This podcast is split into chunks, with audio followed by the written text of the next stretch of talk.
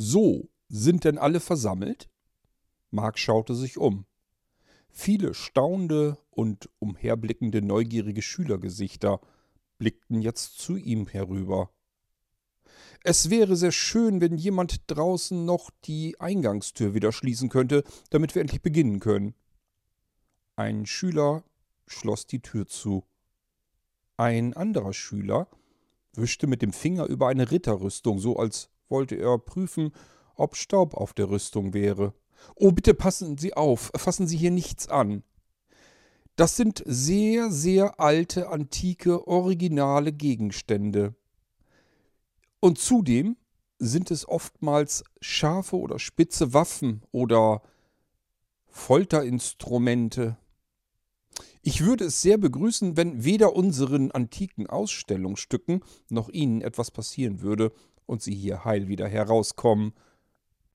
Ich denke, es sind genug Menschen, die hier hereingekommen, aber nicht wieder herausgekommen sind.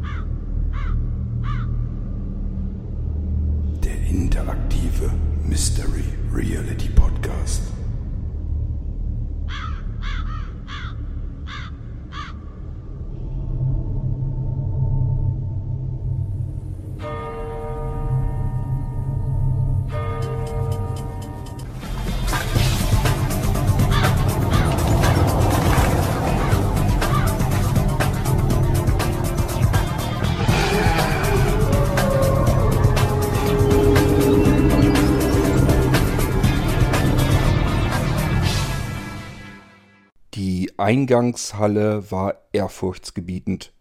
Riesig. Es hallte. Und es war dunkel.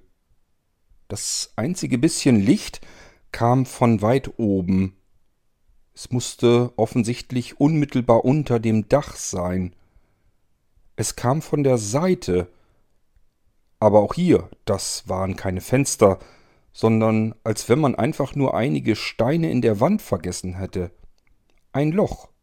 Mehrere Löcher. Und draußen schien die Sonne. Durch diese Löcher kam etwas Licht in die Halle. Sie alleine hätten allerdings nicht genügt, damit man die anderen um sich herum hätte sehen können. An den Wänden hingen überall kleine Fackeln. Mehrere. Vielleicht waren es ein Dutzend? Ihr Licht loderte und flackerte. Es gab überall ein wenig Schatten dort, wo es dann mal ein wenig heller wurde, aber insgesamt vermochten auch diese Fackeln nicht diese gigantische Eingangshalle zu erhellen.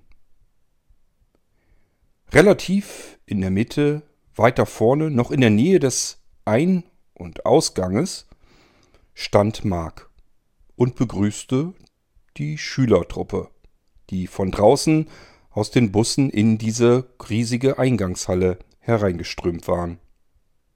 Mark war ein relativ großer Mann, vielleicht um die 1,90. Er hatte einen grauen Kreis, ansonsten einen kahlen Schädel und einen kurzen, ebenfalls ergrauten Bart am Kinn. Er stand nun dort so in der Mitte in seinen altertümlichen Klamotten und begrüßte, wie schon erwähnt, die Schüler, die hier um ihn herum standen. Ganz so viele waren es gar nicht. Sie schienen relativ verloren in dieser großen Halle, in der man ein ganzes Fußballstadion vielleicht sogar unterbringen könnte. So, können wir jetzt vielleicht ein wenig mehr Ruhe in die Gruppe bekommen, damit ich Sie jetzt endlich vernünftig begrüßen kann. Ich heiße Sie also hiermit herzlich willkommen im vielleicht grauenvollsten und grausamsten Gebäude Nordenglands.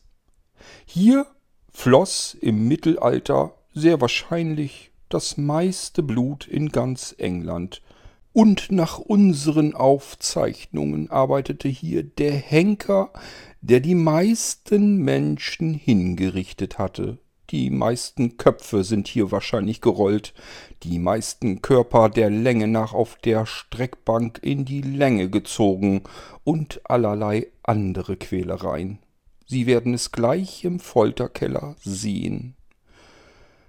Ich bitte Sie nur, seien Sie vorsichtig. Es hat hier schon einige Todesfälle gegeben. Nun machen Sie sich nicht zu viel Sorgen. Diese Todesfälle waren noch im letzten Jahrhundert und auch dort erst Anfang des Jahrhunderts. Seither haben wir hier zum Glück keine Toten mehr zu verzeichnen. Aber davor, laut den Büchern, die wir hier in diesem Gebäude noch gefunden haben, und es wurde sehr genau Buch geführt, was mit wem wann passierte. Da müssen wir leider sagen, dass wir vermutlich weltweit hier der Spitzenreiter sind. Dieses Gebäude, wenn es denn Geister gibt, dürfte voll sein damit. Tausende müssten dann hier herumirren und keinen Frieden finden. Ob sie immer zu Recht oder so manches Mal zu Unrecht dahingerafft wurden, das vermag man aus heutiger Sicht nicht mehr zu entscheiden und zu beurteilen. Sie befinden sich hier jetzt in der heutigen Eingangshalle. Das war zu damaligen Zeiten natürlich keine Eingangshalle, sondern hier haben sich die ganzen Besucher angesammelt, die dem Gerichtsprozess beiwohnen wollten. Es gab hier natürlich Richter und die haben dann sofort gerichtet. Und der Henker stand daneben und hat dann das, was entschieden wurde, durchgeführt. In den letzten Jahren des Henkers wurden üblicherweise die Köpfe geköpft. Davor gab es aber allerlei andere Möglichkeiten, um jemanden so weit zu bringen, dass er sich selbst beschuldigt hatte. Die Inquisition gab es eben nicht nur in Spanien, sondern auch hier bei uns in England. Sie befinden sich hier jetzt also in einem öffentlichen Gerichtsgebäude, was zu damaligen Zeiten das größte Gerichtsgebäude der Welt war. Ob es wirklich ein faires Gericht war, mag dahin erzählt sein. Ich kann es Ihnen gar nicht so genau sagen. Ich denke aber eher nicht.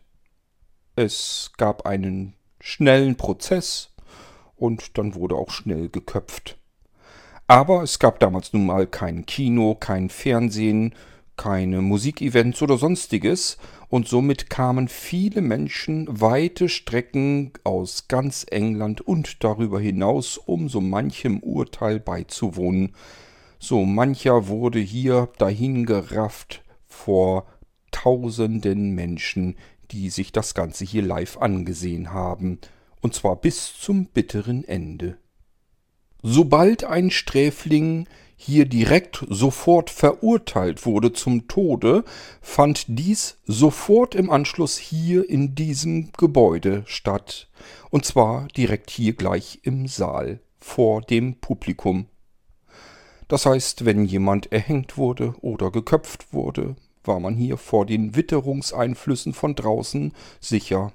Überall anders im Land hatte man üblicherweise draußen die Menschen dahin gerafft. Hier hatte man ein Dach über dem Kopf. Es war wie ein riesengroßes Theaterschauspiel. Die Menschen, die Straftäter oder auch vielleicht Nicht-Straftäter, wurden dann hier, wie gesagt, direkt vor den Augen aller anderen hingerichtet, geköpft, erhängt und zu Tode geschlagen. Nicht selten wurden daraus ganze Familienausflüge gemacht. Das heißt, das Publikum bestand teilweise aus ganzen Familien, die angereist waren, um sich das große Spektakel hier anzusehen. Kleine Kinder schauten dabei zu, wie erwachsene Männer zu Tode kamen. Und die Eltern ermahnten ihre Kinder, dass sie immer artig sein sollten, sonst würde ihnen das Gleiche widerfahren. Das waren die Erziehungsmaßnahmen von damals, raue Methoden, wenn Sie mich fragen. Laut der akribischen Buchhaltung fanden dann hier so manches Mal an manchem Tag mehrere Hinrichtungen, bis zu sechs Hinrichtungen am Tage statt.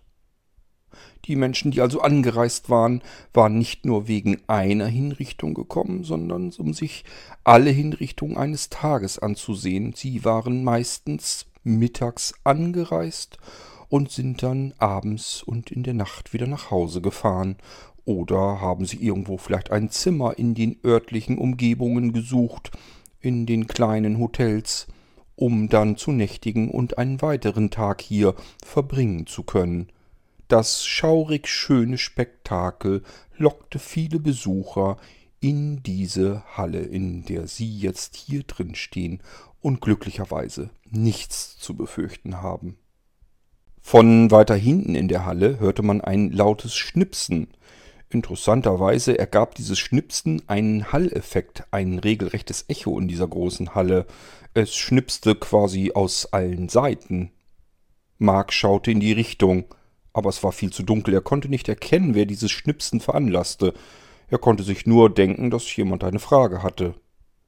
Hat da vielleicht irgendjemand im Dunkeln eine Frage zu stellen?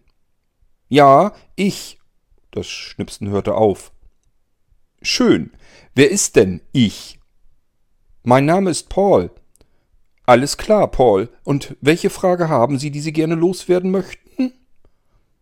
War hier der berühmte Henker, der Earl of Blood?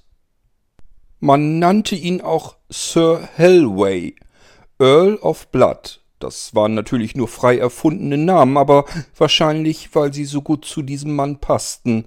Sie haben recht, dieser Henker war hier quasi derjenige, der die ganzen Menschen direkt sofort hingerichtet hatte oder ihnen die gewünschten Informationen oder Antworten aus den Körpern herausfolterte.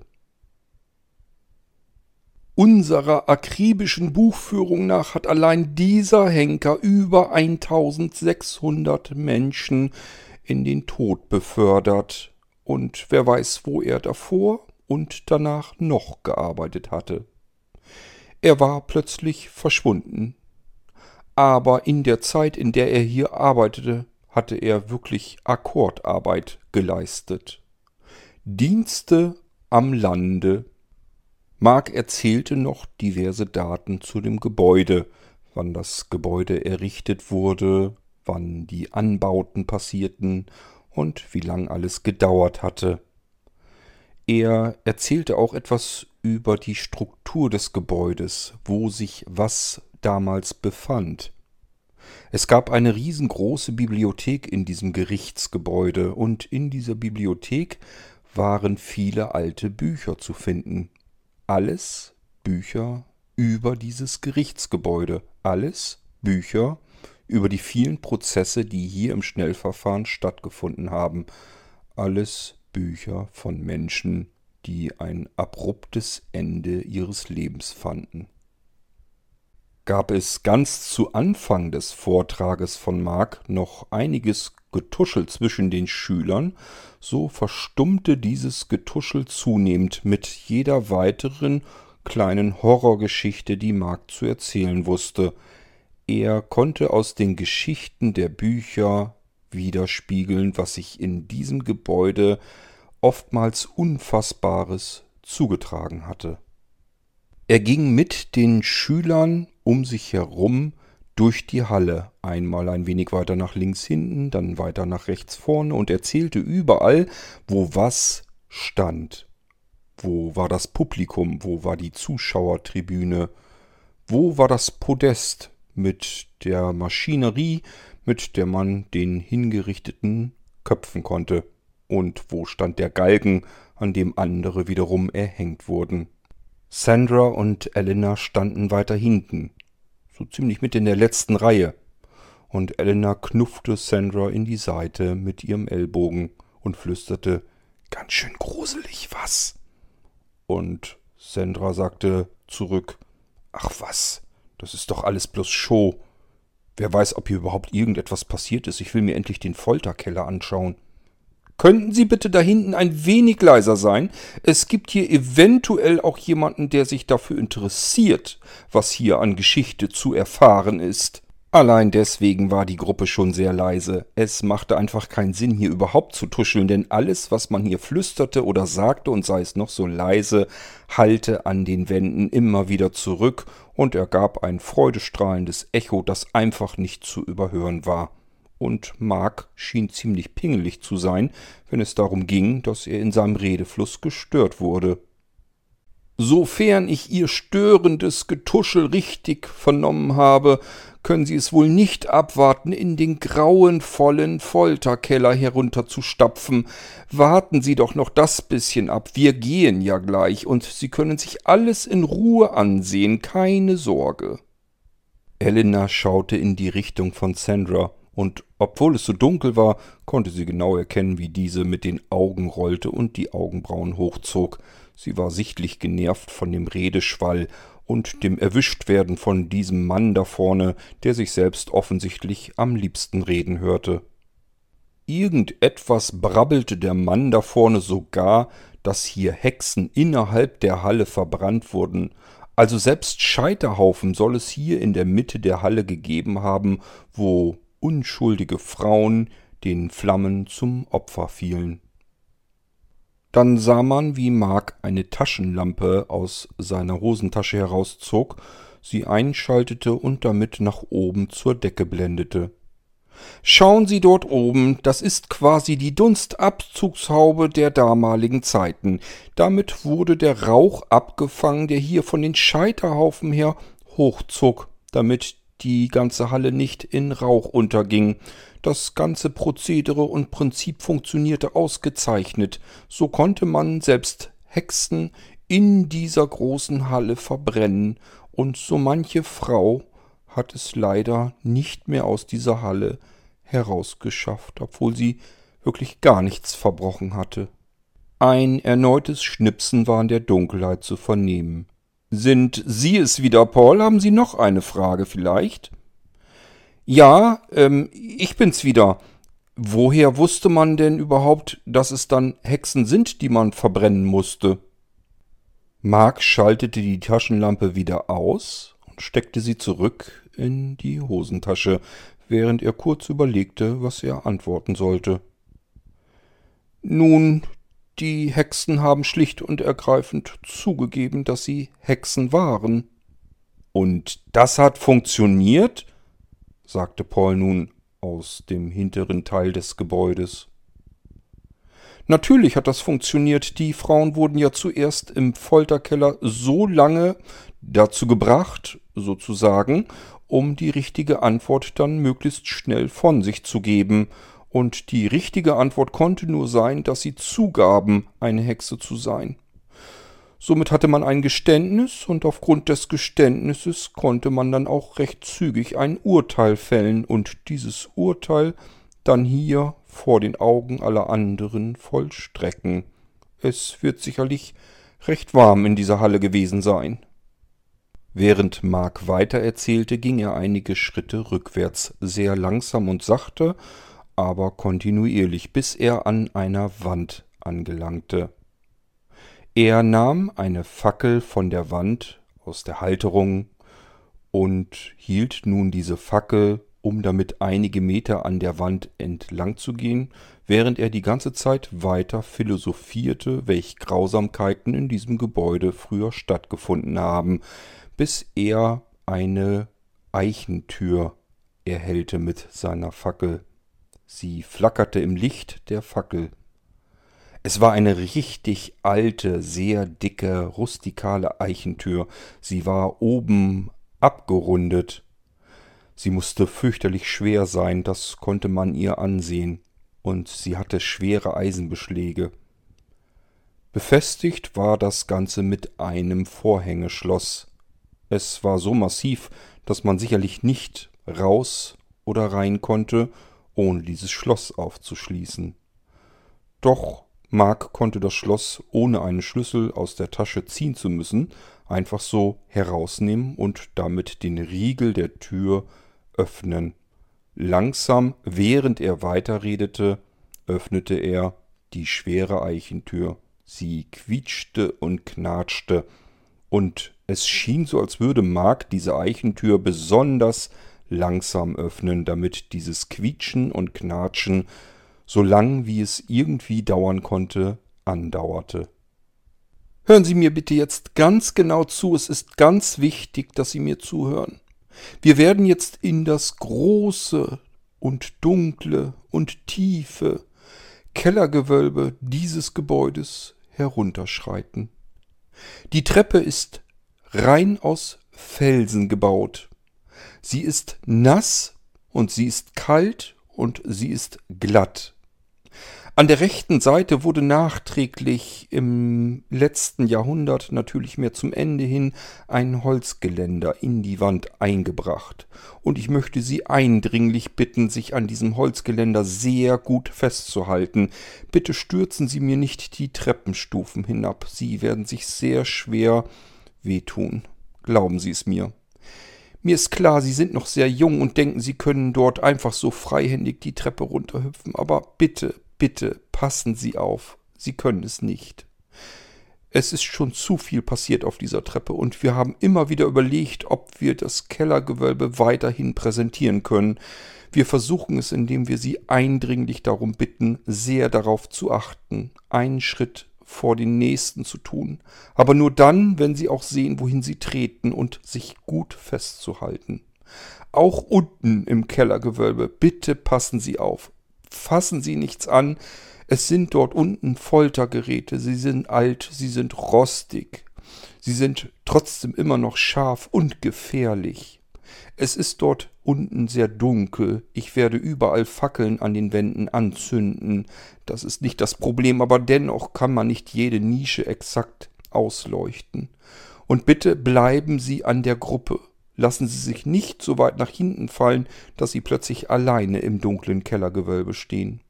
Seien Sie bitte vorsichtig und achtsam. Ich würde gerne die Menschen, die jetzt hier heruntergehen, am anderen Ende des Kellergewölbes oben, wenn sie die Treppe wieder hochgeschritten sind, erneut durchzählen und wäre froh, wenn ich auf dieselbe Anzahl käme.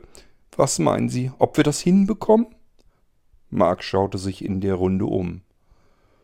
Einige stammelten, einige grummelten und manche nickten einfach nur mit dem Kopf. Noch während Mark seinen üblichen Monolog nicht aufhörte, drückte er die Tür nun gänzlich auf der anderen Seite an die Wand heran. Dann nahm er die Fackel in die linke Hand und ging voran. Vorne an war gleich sofort die erste Felsentreppenstufe zu erkennen im flackernden Licht der Fackel. Mit der rechten Hand griff Mark ganz verkrampft, so sah es zumindest schon fast aus, zum Holzgeländer an der rechten Seite. Irgendwas musste hier schon des Öfteren passiert sein auf dieser Treppe. Er schien selbst sehr vorsichtig die Treppenstufen hinunterzugehen, obwohl er sich doch sicherlich hier würde auskennen und warum dieser lange Monolog und diese ständigen Hinweise, dass man so besonders aufpassen sollte und so vorsichtig auf dieser Treppe entlang gehen sollte, hinunter in das zugegeben sehr dunkle Kellergewölbe. Ein paar Stufen weiter unten sah man jedoch bereits, dass Mark seine Fackel auf der linken Seite an eine andere Fackel hielt, solange bis sich auch diese entzündete und loderndes, flackerndes Licht in den Treppengang hineinschien. Die Weite, der Hall, das Echo der großen Eingangshalle verstummte in dem Moment, wo man dieses Kellergewölbe, die Felsentreppe bestieg. Hier empfand man nun ein gänzlich anderes Gefühl. Es schien erdrückend zu sein, Wer etwas größer war, musste sogar den Kopf einziehen, um sich nicht oben an der Decke der Treppe zu stoßen. Folgen Sie mir langsam und vorsichtig, halten Sie sich gut fest, und wenn Sie ein wenig zu groß, zu hoch gewachsen sind, dann achten Sie doch bitte auch auf Ihr Haupt. Es ist hier etwas niedriger als im Eingangsbereich. Damit hatte Mark allerdings stark untertrieben. Nach und nach, Schüler für Schüler, ging der eine dem anderen auf der Kellertreppe nach. Ganz vorsichtig, so wie Mark es empfohlen hatte, hielten sich die Schüler rechts an dem Holzgeländer fest. Es machte zum Glück einen recht stabilen Eindruck, so dass man einen sicheren Halt hatte, was man allerdings von der Treppe unter den Füßen nicht so wirklich behaupten konnte. Diese war tatsächlich ein wenig glatt und fühlte sich tatsächlich ein wenig gefährlich an. Hier war nicht nur die Nässe das Problem, sondern die Felsentreppe war teilweise von Moos überwachsen, was sie besonders glitschig machte. Man musste wirklich extrem aufpassen, womit man mit den Füßen blieb. Ganz oben zuletzt waren dann noch Sandra und Elena übrig geblieben. Sie hatten sich oben in der Eingangshalle ja schon ganz weit nach hinten fallen lassen, in der Hoffnung, dass sie tuscheln würden können, was dann ja nicht so ganz funktioniert hatte. Und nun waren sie auch hier die beiden letzten. Sandra schaute sich die dicke fette Eichentür an. Sollte sie diese hinter sich wieder verschließen? Das war bei der Eingangshalle ja auch der Fall. Dort sollten sie ja auch die Tür hinter sich zumachen aber hier hatte Mark jetzt nichts gesagt. Sie entschied sich dagegen, diese schwere, dicke Eichentür hinter sich zuzumachen. Wenn niemand etwas sagt, dann kann man sie sicherlich auch so offen stehen lassen. Elena schritt voran und Sandra folgte ihr, die dunkle, glitschige Felsentreppe in das Kellergewölbe hinab. Während Elena etwas schneller die Treppe hinunterschritt, hatte Sandra etwas mehr Mühe. Sie hatte sichtlich Angst vor dieser Treppe.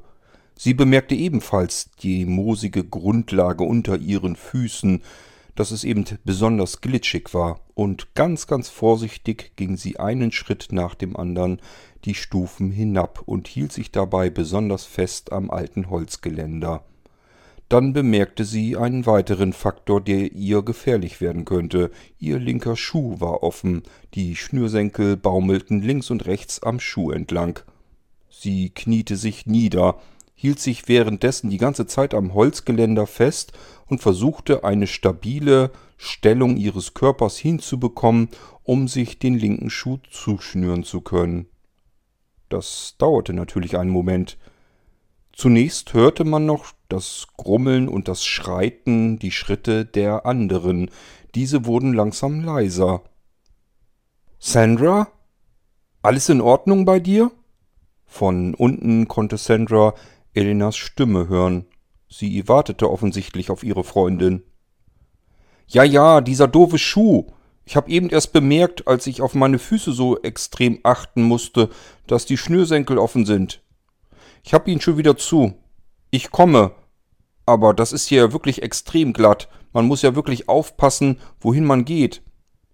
Ja, sei bloß vorsichtig. Ich hätte mich fast eben einmal langgelegt auf der letzten Treppenstufe. Sie ist etwas höher, also pass auf, wenn du die Treppe entlang gehst. Die letzte Stufe, sie ist wirklich ein Hindernis. Alles klar, danke. Sandra hatte immer noch mächtig Angst. Gerade unten war die Treppe so schlecht ausgeleuchtet, dass es das Gefühl gab, als würde sie ins Dunkle hineinstolpern und das auf dieser glitschigen Felsentreppe. Dann aber sah sie Elena ein paar Meter weiter hinter der letzten Treppenstufe. Elena zeigte auf die letzte Treppenstufe. Da. Nun pass auf, gleich kommt sie. Ja, ich hab sie schon gesehen, alles klar, kein Problem. Puh, aber ich bin trotzdem froh, dass ich jetzt unten bin. Diese Treppe hat es echt in sich. Hoffentlich kommen von der Sorte nicht noch mehr. Soweit wie ich sehen konnte, in die Gänge hinein kommt da nichts mehr. Es scheint einigermaßen eben zu sein. Es geht zwar bergauf und bergab, weiß der Geier, wie dieser komische Keller hier gebaut wurde, aber zumindest habe ich keine Stufen mehr gesehen. Wie weit kann man denn überhaupt schauen? Und wo sind die anderen? Die sind dort in diese Richtung auf dem Hauptgang weitergegangen. Das ist ja auch der einzige Gang, wo die Fackeln an sind. Ich denke mal, wir werden sie schnell wieder einholen können. Wir müssen nur den Fackeln entlang gehen. Wieso sind denn die anderen überhaupt so schnell hier wieder weg? Hier gibt es doch links und rechts überall Gänge. Das ist doch sicherlich hochspannend und interessant, was es hier zu entdecken gibt. Ich glaube, hier gibt es nicht viel zu entdecken. Da, wenn du mal schaust in den einen Raum dort, da sind ja nur ein paar alte Holzkisten. Ich glaube nicht, dass man die überhaupt aufmachen kann. Und ich denke auch nicht, dass es diesem Mark irgendwie recht wäre, wenn wir in die Holzkisten reinschauen würden. Es interessiert mich auch nicht wirklich, was da für altes Gerümpel drin ist. Vielleicht sind da ja die Köpfe drinne von den Geköpften. Ach, du spinnst doch. Wer weiß. Und was ist da? Da geht ja auch noch ein Gang ab. Hm. Lass uns doch mal reinschauen, soweit wie man schauen kann. Es ist ja ziemlich dunkel dort. Sie schauten und sozusagen um die Ecke, wenn sie ihre Köpfe durch die Öffnung steckten, waren links einige Weinfässer zu sehen. Ob da noch was drin ist? Möchtest du hier jetzt eine kleine Party veranstalten, oder was hast du vor? Ich finde nicht, dass das der richtige Ort dafür ist. Ach, die sind doch garantiert leer. Lass uns lieber weitergehen, damit wir die Gruppe noch erreichen. Die beiden Mädchen gingen jetzt den breitesten aller Gänge und dabei übrigens auch den einzigen, der durch Fackeln erhellt wurde, entlang, wobei der breiteste Gang immer noch bedeutete, dass die beiden nicht nebeneinander, sondern nur hintereinander gehen konnten. In der Ferne hörte man die Gruppe und vor allem natürlich diesen komischen Monolog Mark immer noch vor sich hin schwatzen. Somit war hier nichts Beunruhigendes. Die Gruppe konnte so fürchterlich weit gar nicht entfernt sein. Man hörte ein Echo auch hier unten im Kellergewölbe, denn es gab links und rechts immer wieder kleinere Gänge und auch Räume. Ein Raum war vergittert. Ein altes, rostiges Gitter in der Wand. Es war offensichtlich ein Kerkerraum. Ein Teil des Gitters ließ sich aufschließen, sofern man es denn konnte. Es hatte einen Riegel. Elena nahm den Riegel in die Hand und wollte einmal einen Blick hineinwerfen in solch einen Kerker. Das hatte sie so auch noch nie gesehen. Doch der Riegel war verschlossen. Er ließ sich nicht bewegen. Vielleicht war auch einfach nur festgerostet. Das konnte man gar nicht mehr so genau sehen. Schade, hätte mich interessiert, ob da noch jemand eingekerkert ist. Du mal mit deiner komischen Fantasie. Hoffst du, dass da noch irgendwelche Skelette liegen, oder wie stellst du dir das vor? Das könnte doch durchaus sein. Es soll ja hier doch schon recht gruselig sein, und vielleicht wurden ja nicht alle Leichen beiseite geschafft. Ach, was du immer glaubst und denkst. Lass uns lieber zusehen, dass wir zu der Gruppe kommen, sonst wird unser Marky Boy noch böse. Das ist mir doch egal. Ich will hier schließlich etwas erleben. Wir sind hier in einem Kellergewölbe und hier wurden Menschen hingerichtet und gefoltert. Wo soll das denn passiert sein? Hast du hier irgendein Folterinstrument gesehen? Nein, nur ein paar alte Holzkisten und Weinfässer, wenn ich ehrlich bin. Na siehst du, und dann hat man mal so einen blöden alten Kerker und dann kann man da noch nicht einmal reingucken. Im Moment frage ich mich, was wir unten eigentlich sollen. Das hätte genauso gut der Weinkeller von irgendjemandem sein können. Naja, Weinkeller setzt voraus, dass dort wenigstens Wein ist. Ich habe keinen Wein gesehen. Ich habe nur ein paar alte schäbige Fässer gesehen. Lass uns mal weiterschauen. Vielleicht finden wir ja doch noch etwas ganz Aufregendes und Spannendes. Die beiden Mädchen tasteten sich entlang des Ganges dort, wo keine Fackel brannte. Sind wir irgendwie vom Weg abgekommen? fragte Elena. Hier ist es ja so dunkel.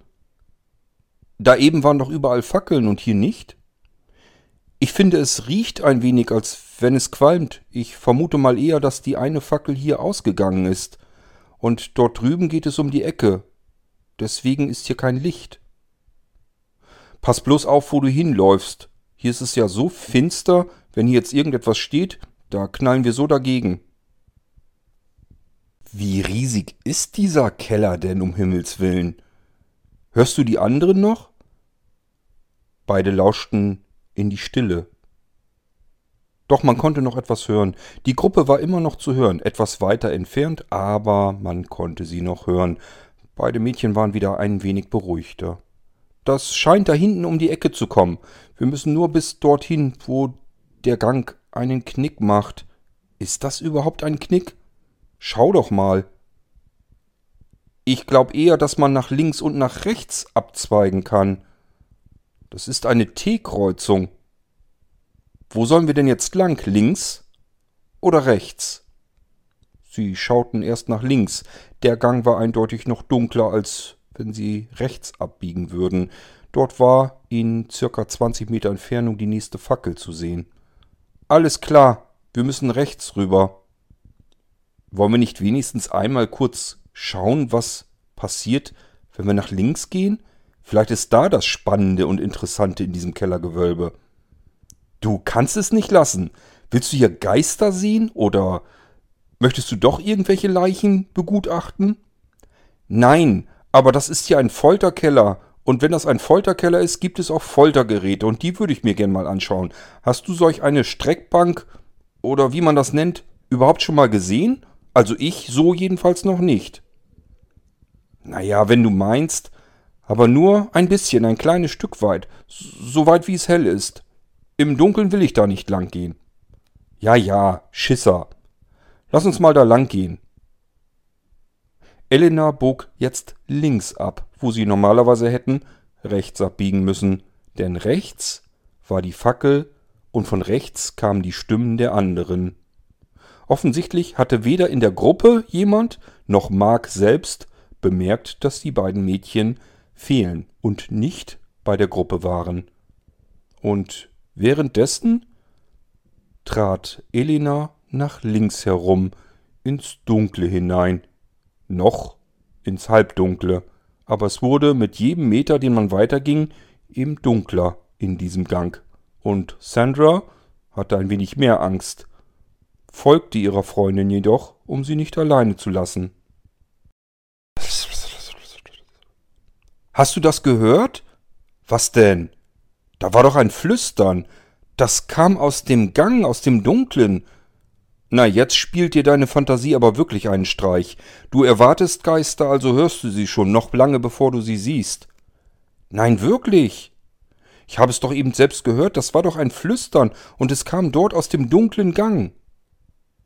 Hier geht es übrigens links ab. Wo? Hier vorne. Ich sehe nichts. Es ist dunkel. Ja, es ist dunkel, aber man sieht doch noch was. Ich sehe doch, dass es hier links abgeht. Elena bog tatsächlich noch einmal links ab, in einen Seitengang. Sandra konnte es fast nicht fassen. Wo willst du denn jetzt hin? Da ist es doch stockdunkel drin. Was willst du denn da drin? Komm doch mal rein. Ich glaub, hier steht etwas. Was steht da? Sandra war sichtlich genervt. Sie wäre am liebsten sofort umgedreht und wollte zur Gruppe hin.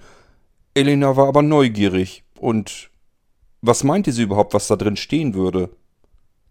Nun komm da wieder raus, es ist dunkel da drin, ich will da jetzt nicht reingehen.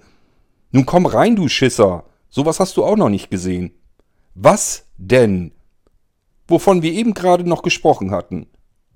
Ich weiß nicht, was du meinst. Wein? Quatsch. Nun komm rein. Sandra folgte ihrer Freundin, allerdings sehr widerwillig. Sie stapfte in den dunklen Raum, war es hier ein Kellerverlies? Wahrscheinlich eher nicht.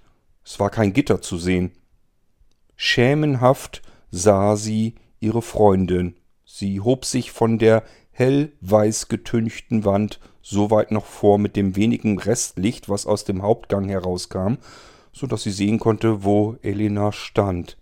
Und was willst du hier jetzt im Dunkeln? Ich sehe gar nichts. Und was ist das hier? Meinst du den alten Tisch? Schau es dir mal genauer an. Das ist doch kein Tisch. Hast du schon mal einen Tisch gesehen, der so komisch war? Was meinst du mit komisch? Hier an den Seiten. Elena fummelte an irgendwelchen Sachen herum. Das schienen irgendwelche Riemen zu sein, irgendwelche Schlaufen. Das hier ist eine Streckbank. Siehst du das große Holzrad dort?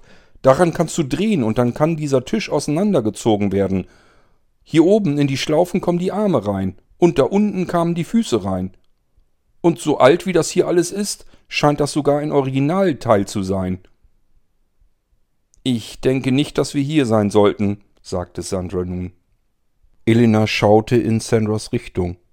Leg dich doch mal drauf, dann kann ich dich mal strecken. Spinnst du? Meinst du das im Ernst? Haha, du hast Angst. Nein, meine ich nicht im Ernst. Ist Quatsch. Ich glaube ehrlich gesagt auch gar nicht, dass das hier überhaupt noch irgendwie funktioniert. Doch. Was war das denn? Ein Luftzug. Ich hab doch jemand gehört, wie jemand geflüstert hat. Doch. Also, also doch, die Streckbank funktioniert oder was oder wie? Wer will uns denn hier jetzt verarschen? Paul, bist du es? Man hörte nichts, die beiden lauschten in die Stille. Aber es war nichts zu hören, mittlerweile auch nicht mehr die Stimmen der anderen, der Gruppe. Ich hab jetzt langsam doch ein wenig Angst, dass wir die Gruppe ganz verlieren. Nun lass uns endlich hier raus und den Gang entlang. Wenn wir uns beeilen, kriegen wir die Gruppe noch wieder. Findest du das nicht total spannend? Hier wurden Menschen gefoltert und hingerichtet. Wer weiß, wie viele. Nein, ich finde das nicht spannend. Und ich finde es auch nicht gruselig. Ich finde es einfach nur doof hier. Lass uns diesen dämlichen Raum verlassen. Und wer weiß, wo dieses Flüstern herkam. Das war kein Flüstern. Hier ist es überall zugig. Du hast doch auch schon bemerkt, dass hier überall ein Windchen hindurchpfeift. Das ist doch ganz normal. Das ist ein altes Kellergewölbe. Irgendwo werden auch wieder diese Löcher in den Mauern sein und dann pfeift eben der Wind hier durch. Nun, mach dir mal nicht gleich in die Hose. Ich mach mir nicht in die Hose. Aber wir werden mächtig Ärger bekommen, wenn Mark mitbekommt, dass wir nicht da sind. Ja, ja, du und dein Mark. Nicht mein Mark. Aber du musst doch zugeben, der Typ ist doch nicht ganz schussecht. Jedenfalls habe ich keine Lust auf seine dämlichen Monologe. Der wird uns eine schöne Standpredigt halten oben, wenn wir angekommen sind, wenn wir überhaupt wieder rauskommen. Wer weiß, wo wir noch überall uns verlaufen können. Dieses Kelleruniversum ist ja riesig, gigantisch. Überall gehen irgendwelche Gänge ab. Irgendwo sind überall Räume. Willst du jetzt überall hineinschnuppern und gucken, ob dort irgendwer ist oder irgendein Foltergerät? Wenn du mich schon so fragst, Lust hätte ich. Untersteh dich, jetzt komm, sonst geh ich alleine. Ja, ja, ist ja schon gut, reg dich wieder ab. Meine Güte, was ist denn los mit dir? Hast du so viel Angst vor einem alten Foltergerät hier oder was? Das tut dir doch nichts mehr. Können wir jetzt endlich gehen? Ja, ich komme ja schon. Elena folgte Sandra aus dem Raum. Jetzt ging sie wieder rechts herum, Richtung des hellen Gangs. Sie kam an der Stelle vorbei, wo sie zuvor links abgebogen waren, und ging jetzt geradeaus hindurch. Ein wenig nervös wurde Elena jetzt nun allerdings auch, denn die Gruppe war tatsächlich kein bisschen mehr zu hören, und Mark, dessen Stimme und seine Monologe man eigentlich sehr gut hier unten hören konnte, war ebenfalls komplett aus den Geräuschen verschwunden. Das hieß nämlich nicht, dass es hier komplett still war, nur dass man weder Gruppe noch Mark hören konnte. Geräusche gab es hier allerdings jede Menge. Ein Stückchen weiter ging sie, und Sandra hatte sich mittlerweile wieder ein wenig beruhigt. Sie ging ja immerhin einen helleren Gang entlang, und man konnte sehen, dass die Gruppe eindeutig hier lang gegangen war, denn das war der einzige Gang, der eben beleuchtet war, anhand der alten Fackeln, die seitlich an den Wänden hingen. Sie würden sich nur ein wenig beeilen müssen und dann hätten sie die Gruppe wieder erwischt und könnten diesen Grusel-Horror-Keller langsam wieder verlassen und alles wäre wieder in Butter, als plötzlich man durch das Kellergewölbe ein weiteres Flüstern hörte. Hilfe!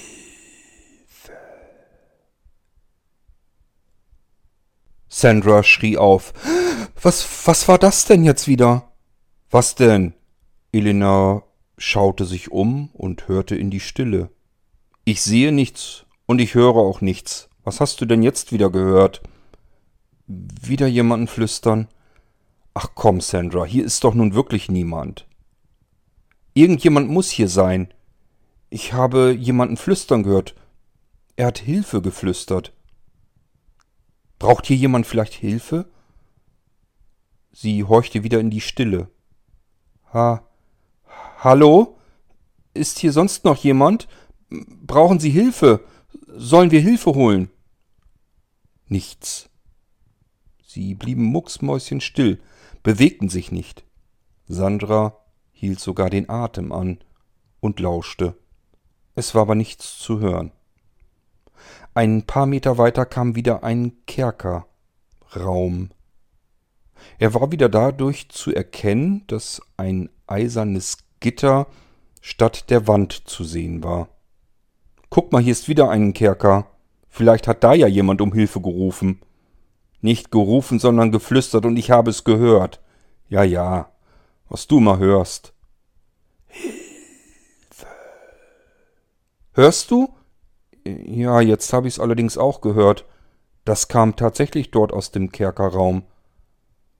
Jetzt ist es aber schon ein wenig gruselig, findest du nicht? Ach, schau an.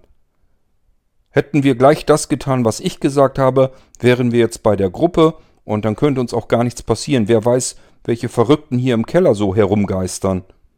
Verrückte vielleicht nicht, aber eventuell Tote? Tote können nicht flüstern, soweit ich weiß. Jetzt bist du die mutigere von uns. Ja, was soll's denn auch? Es nützt ja nichts. Lass uns lieber zusehen, dass wir hier wegkommen. Elena schaute durch das Gitter. Sie steckte den Kopf durch zwei der Gitterstäbe, wo üblicherweise wohl die Mahlzeiten sonst hindurchgereicht wurden früher. Hier ist absolut gar nichts, oder? Oder? Oder was ist das denn da in der Ecke? Du willst mich bloß auf den Arm nehmen. Nein, ehrlich, schau doch mal. Sandra, nun guck doch mal. Was soll ich denn gucken? Es ist dunkel da drin, da sieht man doch gar nichts. Ich sehe doch da unten diese weißen Teile. Das, das sind doch Knochen, oder nicht? Was du immer hast. Sandra stapfte wieder zurück zu ihrer Freundin und schaute nun ebenfalls durch die Gitterstäbe. Hm, das könnten irgendwelche Holzstückchen sein. In so heller Farbe? Das ist fast weiß. Ich kenne das von Skeletten. Ach, ich glaube nicht, dass das Knochen sind. Wie sollen die denn da hinkommen und selbst wenn da welche wären, meinst du nicht, dass man die längst weggeräumt hätte? Es ist doch alles andere auch sauber hier. Ein wenig Spinnenweben und Staub, aber das war es doch. Sonst haben wir doch gar nichts gesehen. Warum sollen denn jetzt ausgerechnet hier in diesem Raum Knochen von irgendwelchen Menschen zu finden sein? Ich weiß nicht. Mach mal die Tür auf. Nein, mach ich nicht. Lass uns zusehen, dass wir zur Gruppe kommen. Dann mach ich eben. Helena drückte ihre linke Hand wieder zum Riegel, womit man die Tür, die Kerkertür, öffnen konnte. Sie rüttelte daran, aber auch diese Tür ließ sich nicht öffnen. Ich glaub, die haben hier alles abgeschlossen. Zum Glück, sonst würdest du hier auch noch diesen Raum inspizieren wollen. Mann, wir haben doch gar nicht so viel Zeit. Lass uns endlich zusehen, dass wir wieder zur Gruppe kommen. Die fangen sonst an, sich irgendwann Sorgen zu machen. Ich glaube nicht, dass die sich Sorgen machen, sonst wäre schon längst einer uns entgegengekommen. Die haben noch gar nicht gemerkt, dass wir nicht da sind. Ehrlich gesagt, wäre mir aber auch wohler, wenn wir da wären. Können wir jetzt gehen? Ja, ist ja schon gut. Du bist aber auch sehr angespannt. Ich bin nicht angespannt, so langsam aber sicher bin ich angepisst, weil du hier dir alles anschauen willst. Und ich habe hier keine Lust, alleine in diesem Gruselkeller herumzulaufen mit dir. Ach, du findest es also doch gruselig. Sandra hatte wirklich langsam die Schnauze voll. Sie hatte keine Lust mehr, hier in diesem dämlichen Keller herumzuirren und ständig auf ihre Freundin aufpassen zu müssen, die sich aus irgendeinem unscheinbaren Grund alles ansehen musste, was es hier zu entdecken gab. Dabei gab es überhaupt nichts zu entdecken. Es war einfach nur ein dunkler, schmutziger, alter Keller. Nicht mehr und nicht weniger. Vielleicht war noch nicht einmal dieses Folterinstrument, dieser Stricktisch, ein echter Tisch. Wer weiß, was sie da wirklich gesehen hatten eigentlich nicht gesehen haben. Es war sowieso viel zu dunkel. Sandra ging nun voran. Mensch, nun lauf doch nicht so schnell. Ich laufe nicht schnell, ich gehe schnellen Schrittes. Ich will die Gruppe erreichen. Und entweder kommst du jetzt mit oder du irrst hier alleine herum. Aber dann auf eigene Gefahr. Ich habe keine Lust mehr auf dich aufzupassen. Als wenn du auf mich aufpassen würdest. Naja, auf dich muss man ja aufpassen. Du musst ja jeden Winkel erforschen. Wenn es mal was zu erforschen gäbe, es ist ja viel zu dunkel hier. Eben. Und der Gang dort vorne wird heller, also. Ja, ja, ist ja schon gut, ich komm ja schon. Die beiden gingen dem Licht entlang. Vorne wurde der Gang etwas heller. Zunächst konnte man nicht erkennen, warum das so war.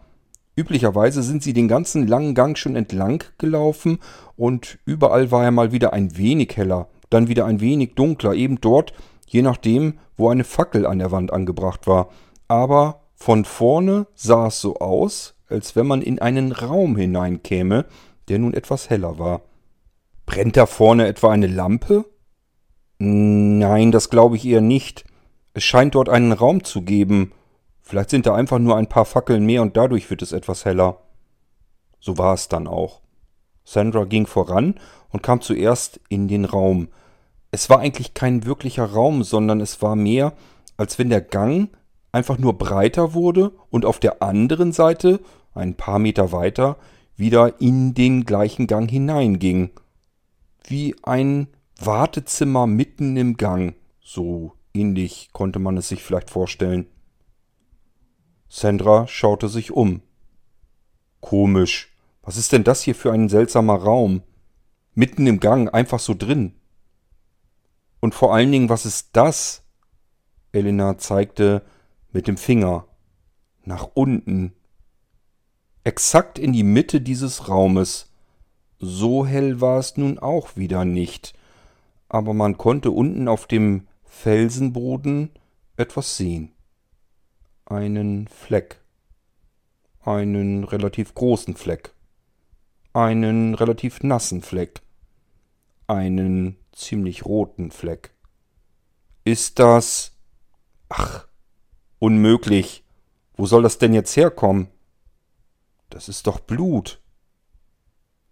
Wer soll denn hier bluten? Siehst du hier jemanden? Ich sehe hier niemanden. Und übrigens, ich höre auch niemanden.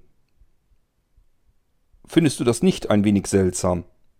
Der Fleck ist doch eindeutig nass. Der ist doch frisch. Der ist doch rot. Was soll es denn sonst sein? Findest du, es riecht hier nach Farbe? Sandra dachte, sie schaut nicht richtig, aber ihre Freundin Elena bückte sich nun runter zu dem Fleck und strich mit ihrem Zeigefinger durch diesen Fleck hindurch. Was machst du da? Ich will wissen, was das ist. Du spinnst. Elena strich zwischen Zeigefinger und Daumen, was auch immer es dort zu verstreichen gab. Dann hielt sie den Zeigefinger an die Nase. Riecht irgendwie. Und? Irgendwie. Ja, was denn nun? Ich weiß nicht, wonach es riecht, aber es riecht irgendwie anders. Was meinst du denn jetzt wieder mit anders? Na, riech doch mal. Sie hielt ihren Zeigefinger nach oben, streckte ihn Sandra entgegen. Ich werde den Teufel tun. Wer weiß, was das ist. Vielleicht ist das irgendein, keine Ahnung, Pflanzenschutzmittel oder sonst irgendetwas. Und ich lieg dann hier benommen auf dem Fußboden. Liege ich benommen auf dem Fußboden? Vielleicht gleich. Und wenn nicht von diesem komischen Farbklecks, dann weil ich dir eine gelangt habe. Du wirst aggressiv, kann das sein? Ich bin nicht aggressiv, sondern ich bin höchstens ein wenig ungeduldig. Ich würde jetzt gerne die Gruppe erreichen, mich ein wenig besser fühlen und diesen scheiß Keller endlich verlassen. Und ich möchte jetzt wissen, was das hier für ein Fleck ist. Du nicht? Stell dir mal vor, das ist wirklich ein Blutfleck. Der ist ganz schön groß. Wer immer hier dies hier verloren hat, dem geht es offensichtlich nicht so ganz gut. Das hat keiner verloren. Die beiden Mädchen haben sich irrsinnig erschrocken. Ein älterer Mann, nicht allzu groß, kam von hinten an sie heran und sprach nun einfach. Er kam aus dem dunklen Gang, dort wo sie eben noch waren. Sie haben aber keine Schritte gehört, kein Hall, kein Echo. Und auf einmal stand er hinter ihnen und sprach zu ihnen. Sie haben sich so erschrocken und beide sind kreidebleich geworden. Du meine Güte, haben Sie uns jetzt erschreckt? Wo kommen Sie denn überhaupt her und warum schleichen Sie sich von hinten so heran? Oh, mir ist fast das Herz stehen geblieben. Wo kommen Sie denn her? Ich schleiche mich doch nicht an. Das habe ich doch gar nicht nötig. Vielmehr frage ich Sie, was Sie hier herumschleichen. Wir schleichen ebenfalls nicht. Wir sind mit einer Gruppe hier unten. Ach, ich sehe hier aber keine Gruppe. Nein, die sind auch schon. Wir wissen auch nicht genau, wo die jetzt sind. Wir nehmen an, dass die einfach schon ein Stückchen weitergegangen sind.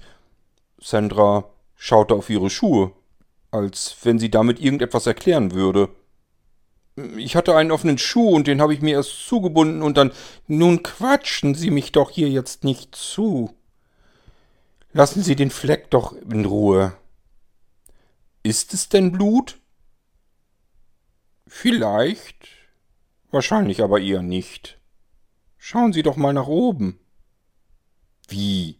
Warum sollten wir? Elena schaute jetzt aber doch nach oben. Ich sehe nichts. Was soll denn da sein? Merken Sie denn nicht, dass es tropft? Sie hören es doch schon tropfen. Kurz blieben alle drei in diesem Raum still und stumm stehen. Und tatsächlich, pitsch, machte es. Genau auf den Fleck. Ein weiterer roter, nasser Tropfen. Dieser Raum ist so gebaut, dass oben exakt die Mitte in der Decke die tiefste Stelle ist. Das Wasser läuft dort entlang. Rotes Wasser? Schauen Sie doch endlich nach oben. Haben Sie denn keine Augen im Kopf? Ganz schön frech, der kleine alte Mann. Elena strengte sich an. Da ist tatsächlich irgendetwas. Ich kann aber nicht erkennen, was es ist. Das ist eine Metallöse.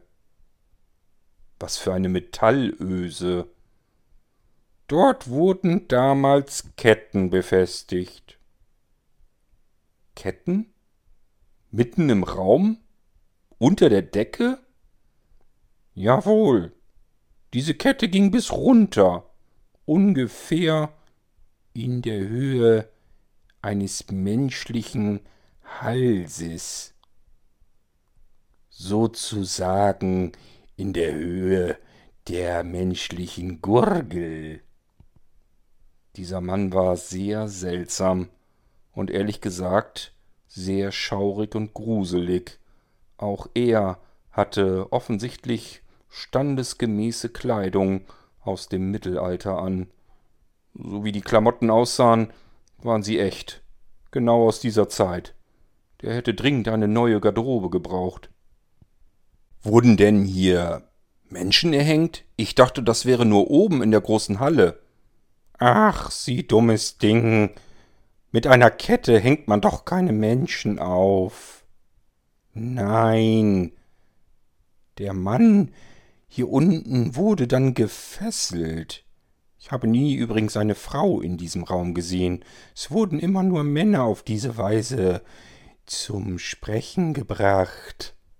Der alte Mann grinste breit von einem Ohr zum anderen. Er war wirklich spooky, so könnte man es beschreiben.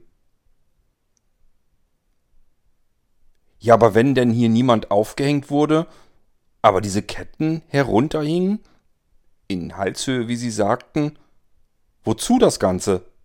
Und was hat es jetzt mit diesem Blut- oder Nicht-Blutfleck hier auf sich? Nun, an der Kette wurde der Hals festgemacht. Eine Eisenkette, eine Halterung, und die wurde hinten am Hals, am Genick festgeschraubt. Ganz eng lag das Ding am Hals an. Und dann? Auch die Hände waren gefesselt, und dann wurde dieser Mann hier in der Mitte des Raumes stehen gelassen. Und dann sprechen diese Menschen dann und sagen etwas, was dann der Scharfrichter hören wollte, oder, oder was sollte das alles? Stellen Sie sich doch das nur einmal vor. Stellen Sie sich vor, Sie würden mit dem Hals in dieser Kette festgekettet werden, während Sie stehen Und ihre Beine und Füße sind bandagiert. Und ihre, ihre Fesseln und ihre Hände, ihre Handgelenke hinter ihrem Rücken ebenfalls. Ja, und dann? Und so stehen sie da. Zunächst nur ein paar Minuten und denken sich noch nichts Böses dabei, aber aus den Minuten wird eine Stunde und aus der Stunde werden weitere Stunden und sie stehen hier im Dunkeln. Niemand hat sich die Mühe früher gemacht, hier eine Fackel zu entzünden. Sie stehen hier im Dunkeln. Und unten an ihren Füßen huschen die Ratten vorbei. Der Mann lächelte wieder, breit über das ganze Gesicht, so als würde er sich erfreuen, nur aufgrund der Gedanken, seiner Vorstellung, wie es hier damals zugegangen sein könnte, als Menschen hier gefoltert wurden. Ä ähm, Elena, lass uns mal lieber lieber zusehen, dass wir zur Gruppe kommen. Ich meine, ich hätte sie da drüben gerade gehört. Ähm, ich finde, wir sollten jetzt gehen. Ich, schön Sie zu, zu, schön Sie zu treffen und kennenzulernen, Mr. Mr. Äh, Meinen Namen braucht niemand zu wissen. Aber ich glaube nicht, dass Ihre Gruppe da vorne ist. Ich sehe niemanden und ich höre auch niemanden und ich habe eigentlich ein sehr gutes Gehör. Ich habe Sie gehört, noch bevor Sie diesen Keller heruntergeschritten sind. Dieser Mann war doch verrückt, geisteskrank. Ähm, vielleicht war das sogar ziemlich gefährlich. Die beiden Mädchen hatten beide schlotternde Knie. Dieser Mann war jedenfalls nicht ganz normal. Elena schaute nun ebenfalls in den Gang, in die Richtung, wo sie die Gruppe vermuteten. Ich denke, du hast recht. Wir sollten wirklich gehen. Ich glaube nicht, dass das da Blut unten ist. Ähm, ich weiß allerdings nicht wirklich, was das ist. Ach, das ist doch nur eine rostige Pfütze von der Metallöse. Oben das Stück, das ist aus Eisen. Und ich habe Ihnen doch gesagt, das ist die niedrigste Ecke in der Decke. Und daran tropft das Wasser herunter von der rostigen Eisenöse. Verstehen Sie denn nicht? Es ist nur Wasser, schmutziges, rostiges Wasser. Vielleicht ist es auch noch ein bisschen Blut von damals. Das kann ja durchaus sein, dort unten im Felsen, wo es versickerte. Aber wenn hier nur jemand an der Kette hing, dann musste der doch deswegen nicht bluten. Ich sagte doch, Sie sollen sich es vorstellen. Aus den Stunden wird mittlerweile ein Tag. Sie stehen hier, Tag und Nacht es ist aber auch ganz egal, denn Tag und Nacht sind gleich, sie stehen ja im Dunkeln. Stellen Sie es sich doch mal vor, wie Sie langsam aber sicher müde werden, wie Sie verrückt werden, weil Sie nur Geräusche hören, die hier im Keller vorkommen, von den Ratten.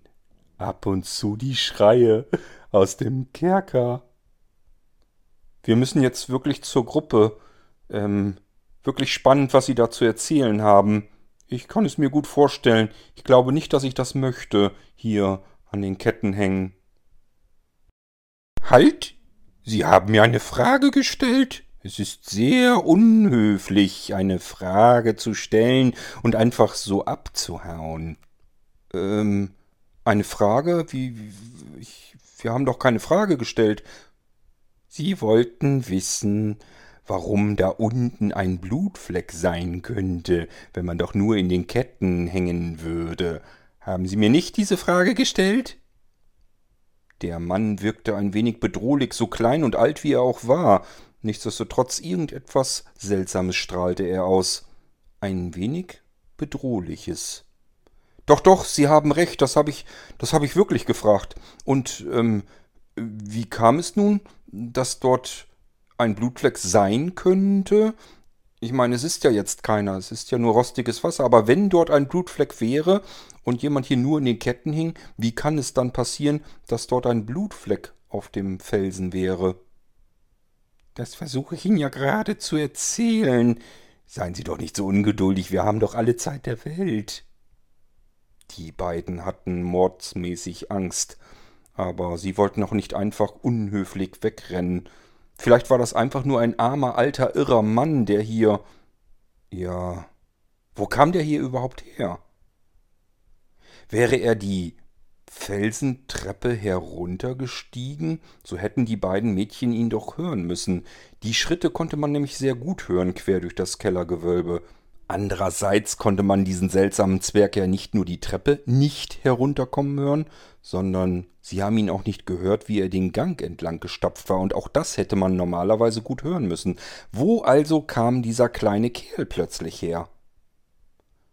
Ähm, vielen Dank für die Informationen, aber wir sollten doch jetzt zusehen, dass wir die Gruppe wieder erreichen. Meinen Sie nicht auch? Wollen Sie vielleicht mitkommen oder ähm, wo gehen Sie lieber hin? Ich bin hier. Wenn Sie mich suchen, bin ich hier. Und wenn Sie mich nicht suchen, bin ich auch hier. Der Mann war eindeutig verrückt.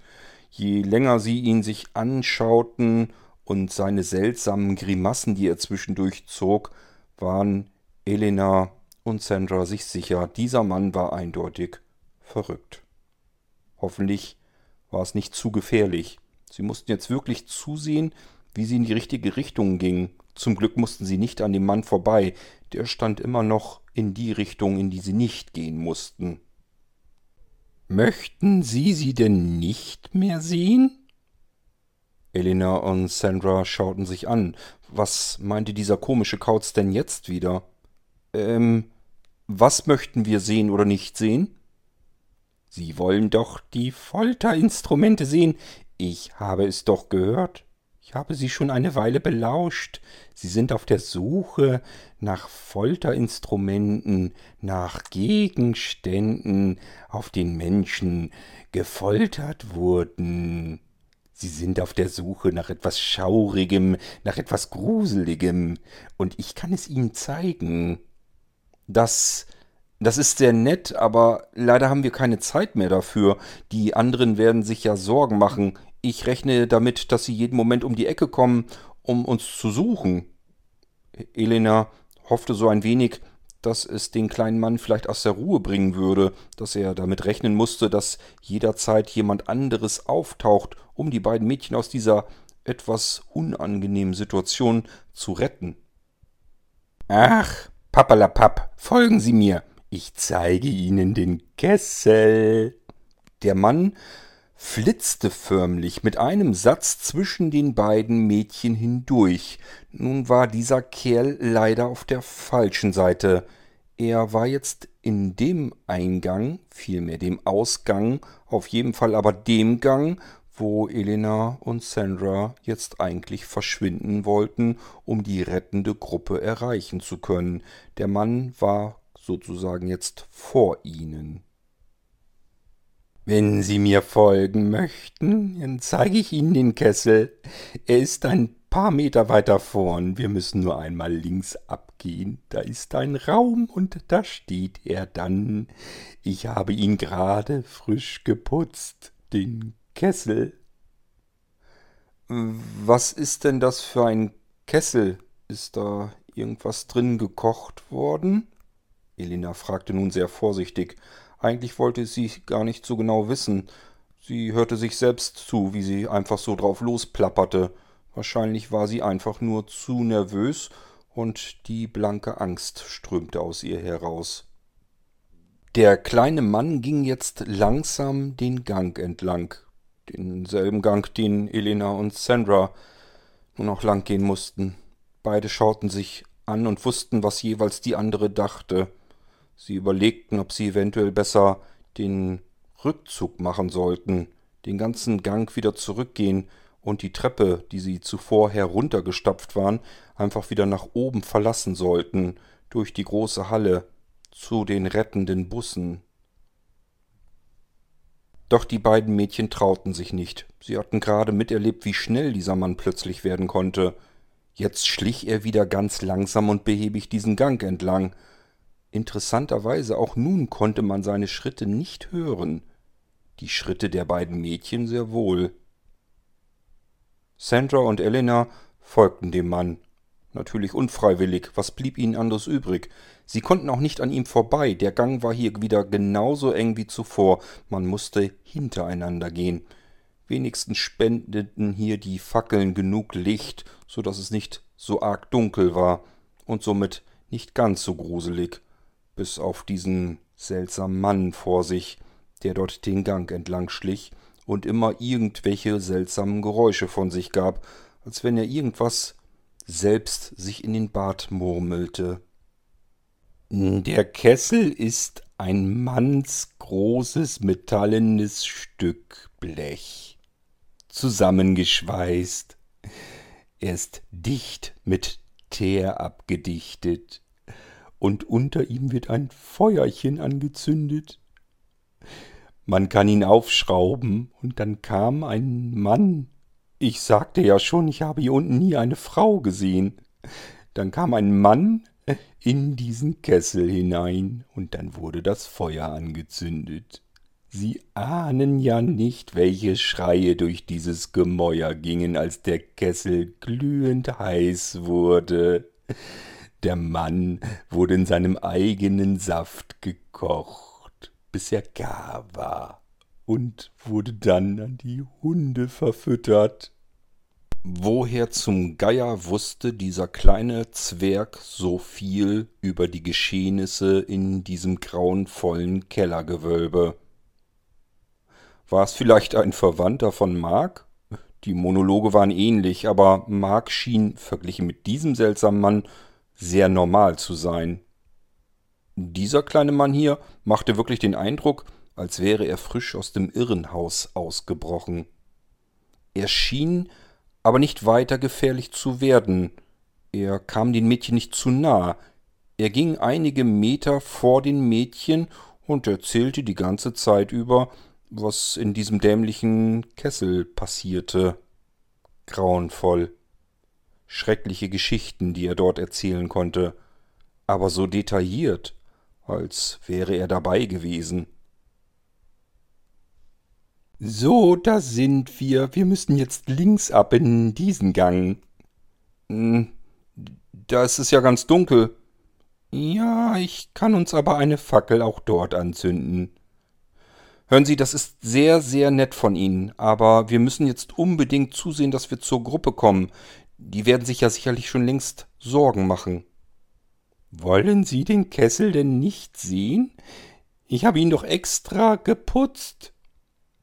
Vielleicht ein andermal. Wir kommen sicherlich nochmal wieder her und dann würden wir gerne uns dann vielleicht den Kessel ansehen? Sie kommen doch nicht ein zweites Mal hierher. Ich sehe doch, dass Sie Angst haben. Ich weiß nur nicht wovor. Vor mir müssen Sie doch keine Angst haben. Und der Kessel, der ist doch aus. Ich hab doch gar kein Feuerholz hier unten. Ich kann doch den Kessel gar nicht anmachen, Sie müssen doch keine Angst haben. Oh mein Gott. Was war das für ein komischer Mensch, der darüber nachdachte, ob er Feuerholz hier unten hätte und irgendeinen seltsamen Kessel anzünden könnte, in dem er Menschen in ihrem eigenen Sud kochen kann. Der Mann gehört doch eindeutig in die Klapse. Würden die beiden Mädchen es hier heile und lebendig aus dem Keller schaffen, müssten sie Mark unbedingt sagen, dass da unten ein Irrer herumrennt. Jetzt passierte etwas sehr Schlimmes. Die beiden Mädchen wurden im Prinzip getrennt voneinander, womit niemand gerechnet hatte. Sandra war einige Meter weiter, dichter hinter dem seltsamen Mann. Elena war weiter zurückgeblieben. Zwischen den beiden, und das konnte man vorher gar nicht so genau sehen, dafür war es an dieser Stelle gerade viel zu dunkel, war dieser Gang getrennt von einer weiteren Holztür. Diese Holztür stand weit offen, war an die Wand angelehnt. Und gerade als der Mann sich zurückwand, um Sandra und Elena anzusprechen, schaute Sandra wiederum auch instinktiv zurück, um zu schauen, wo Elena war. Und Elena wiederum schaute von hinten zu den beiden rüber. Und genau in diesem Moment kam ein Wind, ein Luftzug durch den Gang. Die Tür quietschte erst ein wenig langsam und knallte mit einem lauten Rums zu. Elena! Sandra? Was ist das denn jetzt wieder für ein Scheiß? Man hörte Elena etwas dumpfer hinter der Tür. Eine blöde Tür im Gang. Ich hab die gar nicht gesehen. Die ist auf einmal zugefallen. Ja, ja, hier geht so manches Lüftlein durch. Man sagt, es wären die Geister der Toten, die hier wie ein Windzug durch das Kellergewölbe geistern. Ich glaube ja nicht, dass das der Fall ist. Ach Sie, helfen Sie mir lieber die Tür zu öffnen. Sandra schritt zur Tür, ergriff den Riegel, der vor der Tür war, und die Tür damit an der Wand fest verschlossen hatte. Sie rüttelte an diesem Riegel, doch sie konnte die Tür nicht aufbekommen. Sandra, mach doch diese blöde Tür auf. Von meiner Seite sehe ich nichts, womit ich sie öffnen könnte. Du musst sie öffnen. Was ist denn das für eine komische Tür? Ich sagte doch, man hat hier früher die Menschen eingesperrt im Dunkeln. Es wäre doch ziemlich töricht, eine Tür zu bauen, die man von innen als Gefangener öffnen könnte. Sie können sie nur von dieser Seite öffnen, aber sie scheint wohl sehr fest so zu sein, richtig? Sandra rüttelte weiter an der Tür, doch sie konnte sie offensichtlich nicht öffnen. Es gab keinerlei Chance. Die Tür rührte sich keinen Zentimeter von der Stelle und verharrte fest in der Wand sitzend. Ach Sie, nun schwingen Sie doch keine Reden. Können Sie mir nun helfen, diese Tür zu öffnen oder nicht? Ich kann es ja mal versuchen. Der Mann ging nun ebenfalls an Sandra vorbei. Es war ihr äußerst unangenehm, denn als er an ihr vorbeischritt, nahm sie einen bestialischen Geruch wahr. Dieser Mann schien sich hm, nicht nur einige Tage, es roch eher so, als wenn er sich mehrere Wochen lang nicht gewaschen hatte. Ein übler Gestank von Schweiß und anderen Dingen, über die Sandra in diesem Moment nicht einmal nachdenken wollte. Hoffentlich konnte er wenigstens die Tür öffnen und damit Elena davor retten, dass sie den ganzen Gang wieder zurückgehen musste. Obwohl, vielleicht war Elena sogar in der besseren Situation. Sie war wenigstens nicht mit diesem komischen Kerl hier gefangen. Auch der kleine Mann rüttelte an der Tür. Na, die klemmt. Sie ist fest verschlossen. Ich glaube nicht, dass wir die so ohne weiteres aufbekommen. Da brauchen wir etwas Werkzeug. Begleiten Sie mich? Ich werde mit Sicherheit nicht Ihnen irgendwo in diesen dunklen Gang dort hinten folgen ich werde jetzt zur Gruppe gehen und ich werde Mark Bescheid sagen und dann werden wir zurückkommen und diese blöde Tür gemeinsam öffnen. Tun Sie, was Sie nicht lassen können. Ich werde Werkzeug holen. Der Mann ging weiter und ging nun links in den Gang hinein. Sandra ging geradeaus weiter. Es dauerte eine ganze Weile und sie ging auch relativ schnellen Schrittes. Sie hörte weder den Mann, noch hörte sie Elena, die sie bis vor kurzem noch leise rufen hören konnte. Allerdings hörte sie auch keine Gruppe und auch keinen Mark. Sie hörte gar nichts mehr. Ihre eigenen Schritte, ihren eigenen Atem und ihren eigenen Herzschlag. Ansonsten nichts. Sandra ging den schmalen Gang weiter entlang und beeilte sich dabei, Sie ging jetzt deutlich schneller, als sie es vorhin noch tat. Zwischendurch war es in diesem Gang immer wieder an einigen Stellen etwas dunkler, manchmal sogar deutlich dunkler. Sie sah an einer Stelle die Hand vor Augen nicht, nur das Licht in weiterer Entfernung zeigte ihr die Richtung. Überall dort, wo dunkle Stellen waren, waren offensichtlich die Fackeln bereits erloschen, sie waren einfach ausgebrannt. Qualm zog sich durch die Luft, der Rauch war intensiv zu riechen, vermischte sich mit der abgestandenen, staubigen Luft des restlichen Kellergewölbes und bereitete Sandra noch mehr Unbehagen. Oder war es gar nicht dieser komische Geruch, dieser muffige Geruch, dieser abgestandene Geruch? Was war es überhaupt? Das war nicht nur Rauch, das war auch süßlicher Geruch. Wie von Leichen, dachte Sandra, noch während sie weiter den Gang entlang ging. Vielleicht war es aber auch gar nicht dieser komische Duft. Wurde sie vielleicht doch verfolgt? Immer wieder blickte Sandra sich um. Kam dieser seltsame Mann etwa doch hinter ihr her? Sie blieb kurz stehen und lauschte. Es war aber nichts zu hören. Zu sehen sowieso nicht.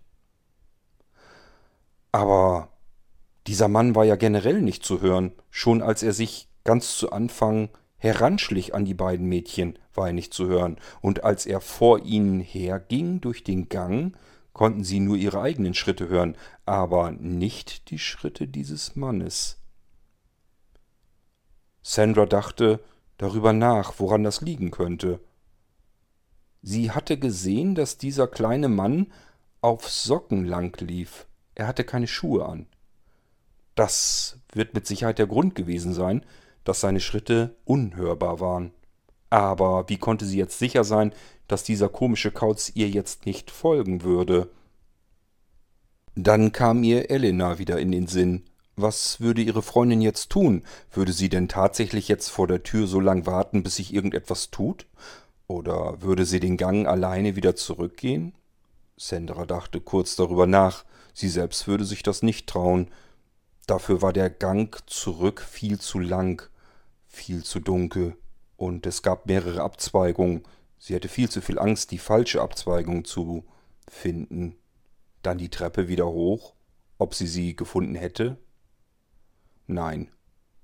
Sie würde vor der Tür wartend stehen bleiben, so lang bis die Freundin wieder zurückkäme und mit Hilfe die Tür öffnen würde. Elena verließ sich garantiert auf Sandras Hilfe.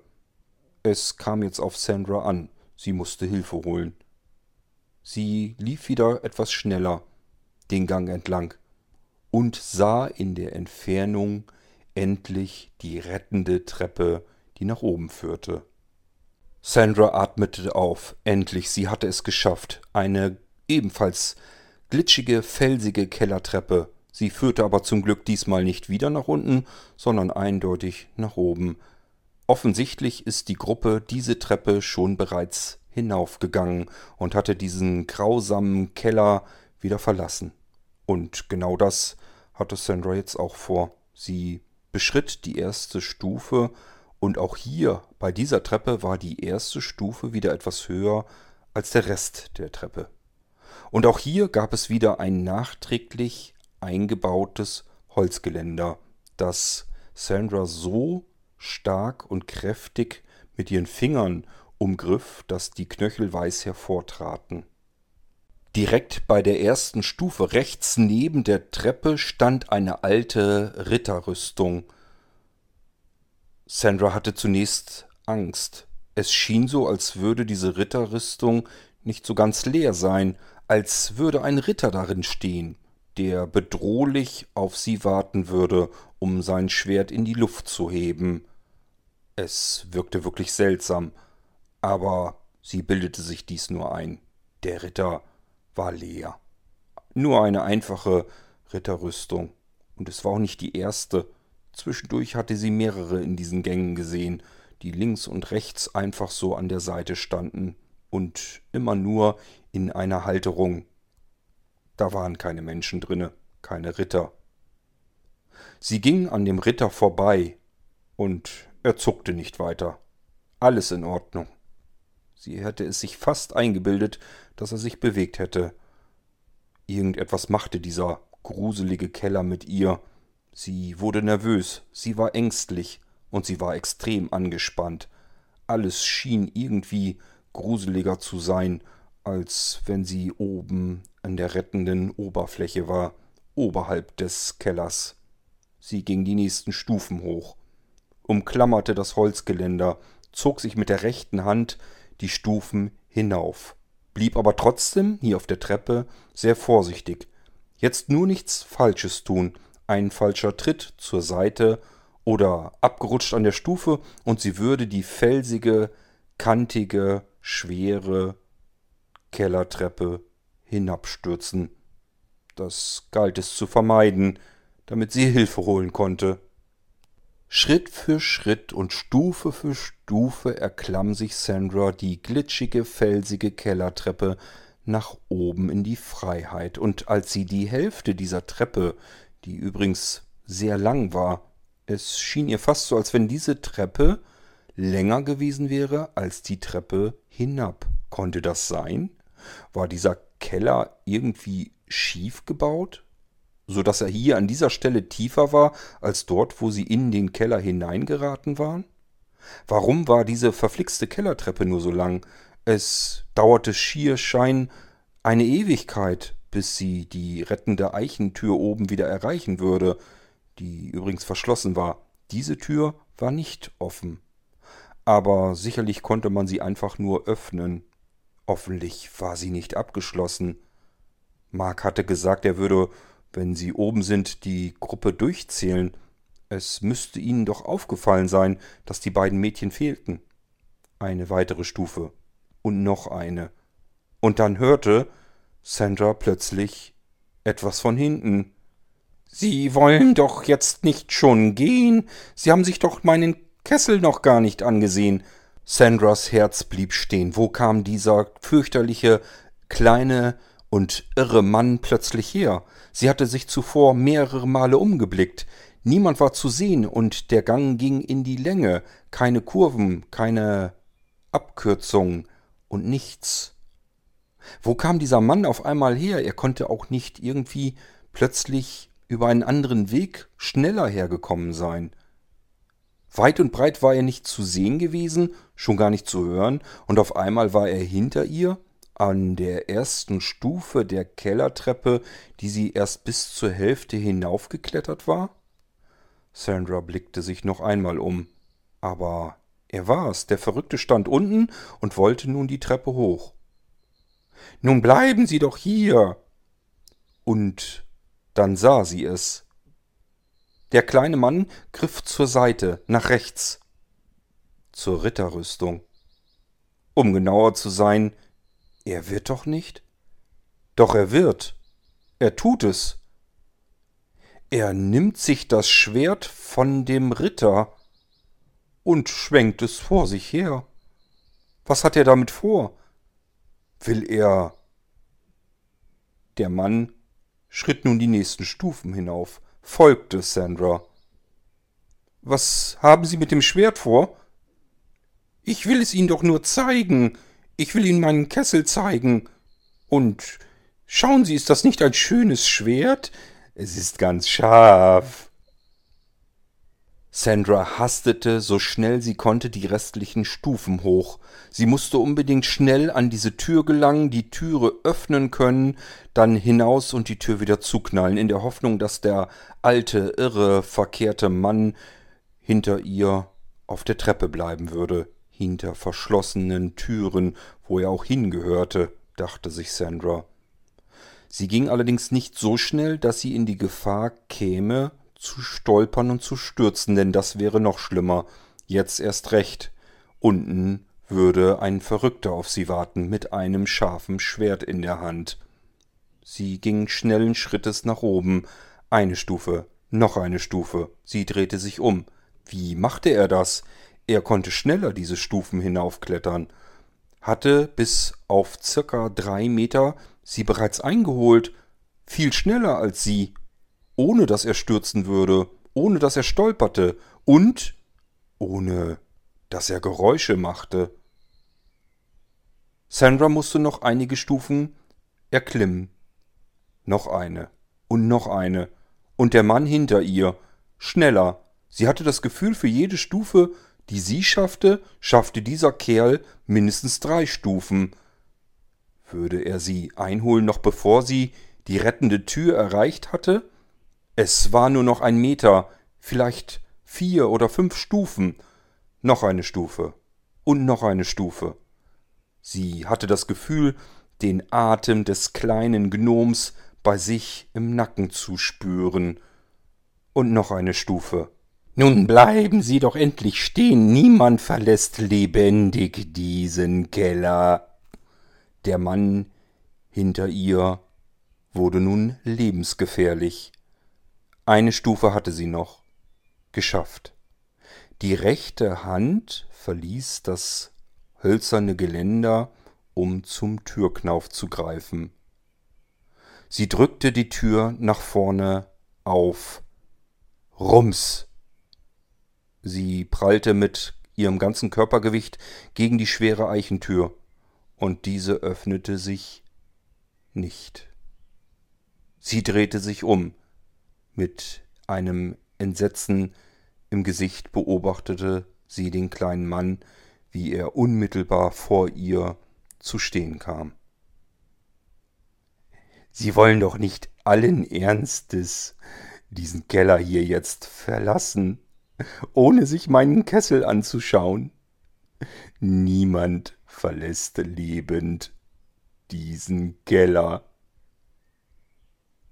Der kleine Mann schwang mit dem Schwert in beiden Händen einmal nach hinten, um weit auszuholen, um dann mit einem gewaltigen Schwung Richtung Sandras Kopf zu zielen. Sie spürte den Hauch des schweren Metalles, wie er durch die Luft wirbelte in ihre Richtung, und sie wusste, ihr letztes Stündlein hat jetzt geschlagen, wenn sie den Kopf nicht würde einziehen. Sie duckte sich. Genau gerade noch eben im richtigen Moment. Das Schwert glitt durch ihre Haare hindurch. Sie konnte es fühlen. Es war wirklich knapp. Das schwere Metallschwert sauste durch Sandras Haar, über den geduckten Kopf hinweg. Nicht einmal ein Zentimeter Platz zwischen dem Schädel und dem Schwert. Es schepperte und knallte rechts an die Felswand, so laut mit einem solchen metallischen Knall, dass es in Sandras rechtem Ohr nun brummte. Durch diesen gewaltigen Schwung des kleinen Mannes, man traute ihm gar nicht so viel Kraft zu, sauste jetzt das Schwert wieder zurück. Es knallte ja an die Felsenwand und dementsprechend prallte es dort ab. Nun flog es exakt in die Richtung des Kopfes des kleinen Mannes. Und das Schwert schien besonders scharf zu sein. Die Klinge war geschliffen, die Schneidfläche funkelte und blitzte kurz auf im Fackellicht der Fackel, die oben neben der immer noch geschlossenen Tür an der Wand hing. Die Klinge ging genau in die Mitte des Halses des kleinen Mannes und schlug ihm den Kopf ab.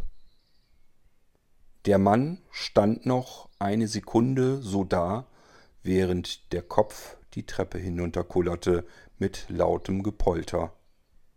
Dann kippte auch der Körper in sich zusammen, brach einfach vor Sandra zusammen auf die Treppe und rumpelte ebenfalls die Stufen hinunter, so wie es sich anhörte, die ganze Kellertreppe.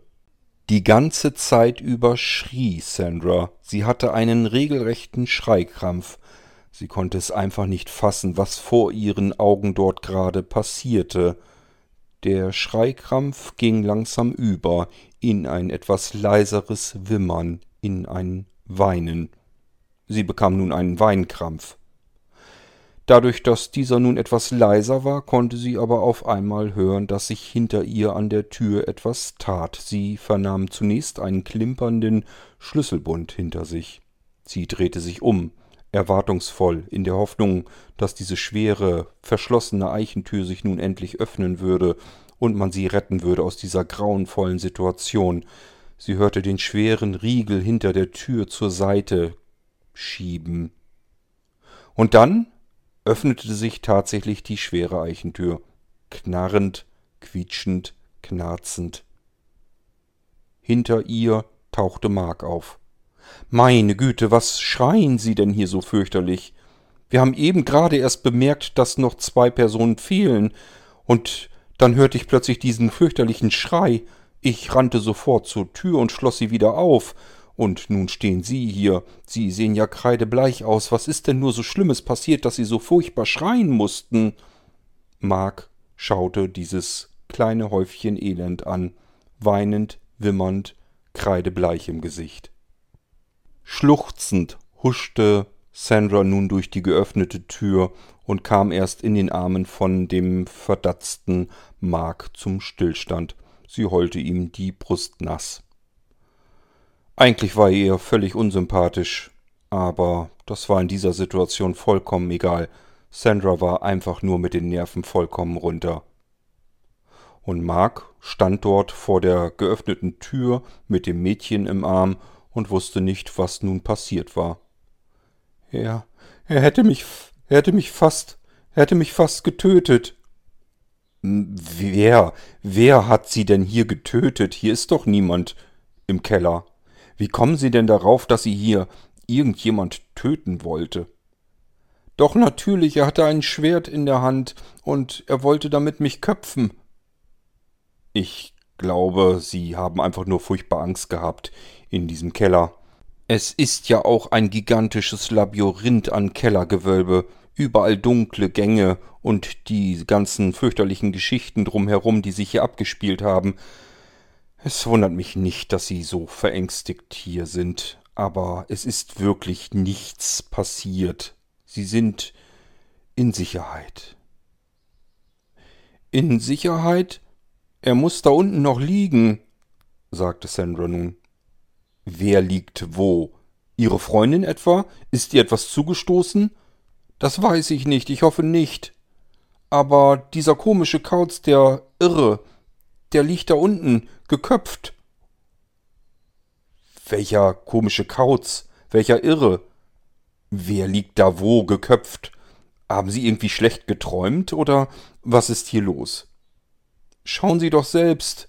Er hat versucht, mich zu köpfen, und das Schwert ist abgeprallt an der Felsenwand und hat ihn dann erwischt. Hat ihm den Kopf abgeschlagen. Der Kopf ist die Treppe runtergepoltert.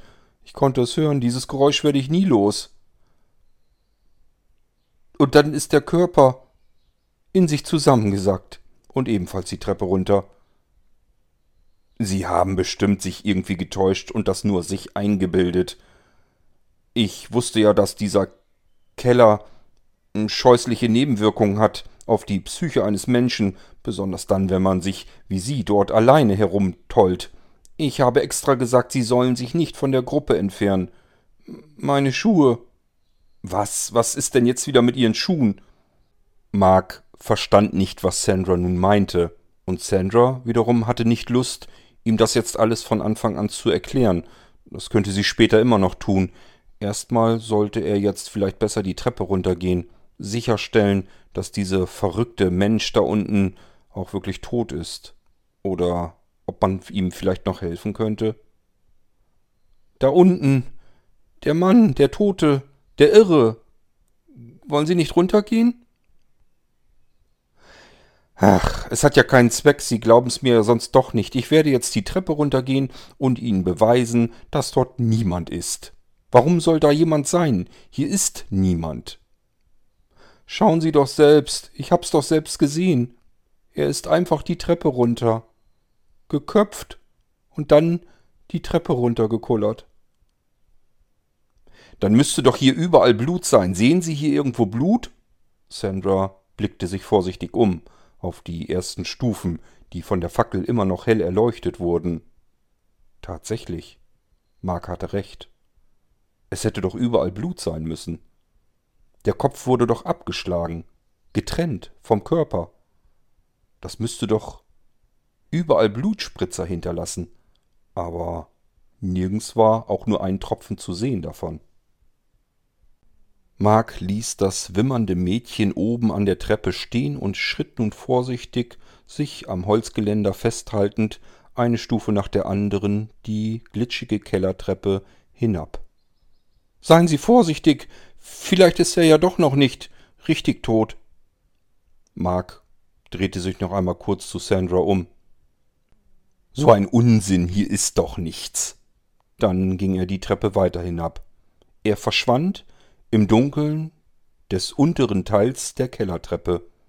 Sandra schaute ihm nach, solange sie es konnte. Er war plötzlich dann ganz verschwunden im Dunkeln. Hier ist überhaupt gar nichts, wie ich schon sagte. Er muss doch da unten sein. Er war tot, er ist einfach so umgefallen die Treppe runter, er muss doch dort sein. Kommen Sie doch herunter, vorsichtig, und schauen Sie selbst, hier ist niemand, und schon gar keine Leiche, und schon gar keine geköpfte. Es müsste doch überall Blut sein, kein einziger Tropfen, weder da oben noch hier unten. Nun glauben Sie es mir doch. Kommen Sie einfach die Treppe runter. Ich bin doch da, es kann nichts passieren. Sie werden sehen, hier ist überhaupt gar nichts. Sie haben sich alles nur eingebildet. Und Sandra überlegte erst. Sollte sie wirklich diese Treppe hinuntergehen? In das Grauen zurück, aus dem sie kam? Aber Mark würde sie doch jetzt nicht anlügen. Oder vielleicht doch? Ging vielleicht auch von ihm eine Gefahr aus? Wer kannte ihn denn schon genau? Vielleicht war er sogar ein Verwandter von diesem verrückten alten Mann. Ach was, Unsinn. Sandra ging die Treppe wieder hinunter, langsam, Stufe für Stufe. Es dauerte wieder eine ganze Weile, bis sie unten die letzte, etwas höhere Stufe erreicht hatte. Einen letzten größeren Schritt nahm sie, um dann unten auf dem felsigen Boden vor der Kellertreppe anzukommen, mit beiden Beinen im Leben, aber im Leben. Mark stand einige Meter weiter entfernt. Sandra schaute sich um. Die Ritterrüstung. Das Schwert fehlte immer noch. Sie hatte es sich doch nicht eingebildet, das Schwert fehlte. Vorher war es da, nun ist es nicht da. Ganz klar, weil der alte Mann mit dem Schwert nach ihr geschlagen hatte und mit dem Schwert die Treppe hinunter. Und nun fehlte es. Aber wo war es? Und wo war der alte Mann? Ein geköpfter, alter Mann kann doch nicht einfach spurlos verschwinden, mitsamt dem Schwert, mit dem er sich selbst geköpft hatte. Sandra wurde abermals kreidebleich im Gesicht. Das kann doch alles nicht sein. Ich, ich verstehe das nicht. Schauen Sie doch hier. Was hier? Das Schwert. Welches Schwert? Ja eben. Das ist ein Ritter, eine Ritterrüstung. Sie sehen doch, dass hier vorher ein Schwert war. Hören Sie, ich gehe diesen Weg hier schon bestimmt mehrfach am Tag entlang, und ich kenne die Ritterrüstung hier. An dieser Ritterrüstung war noch nie ein Schwert. Das Schwert dieser Ritterrüstung hat schon immer gefehlt, glauben Sie es mir doch. Das kann doch alles nicht sein, ich bilde mir das doch nicht ein, ich bin doch nicht verrückt, im Gegensatz zu diesem alten Mann, der mich enthaupten wollte und sich dann selbst enthauptet hat. Sehen Sie hier irgendwo einen alten Mann, einen Enthaupteten? Nein. Na sehen Sie. Also müssen Sie es sich doch eingebildet haben. Und sehen Sie hier irgendwo ein Schwert herumliegen? Auch nicht. Sehen Sie, alles nur Einbildung. Sandra, Mensch, da seid ihr ja. Elena kam aus dem dunklen Gang hinter ihnen. Oh, Elena, dir geht's gut, Gott sei Dank. Ich dachte schon, es wäre mit dir auch noch irgendetwas passiert. Wieso auch? Was ist denn passiert?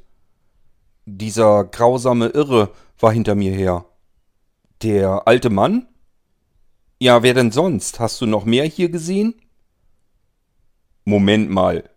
Sie haben diesen alten Mann auch gesehen? fragte Mark nun wiederum. Ja, ein alter, kleiner Mann, In alten, zerfetzten Klamotten. Der war vielleicht schräg. Ich glaub, der war nicht ganz normal. Der war bestimmt aus dem Irrenhaus entlaufen oder sonst irgendetwas. Naja, immerhin. Also, wenn Sie den Mann auch gesehen haben, das ist ja schon mal ein Schritt weiter. Also hat Sandra sich den doch nicht eingebildet. Aber wo ist der nun hin? Ja, genau, wo ist er denn hin, Sandra?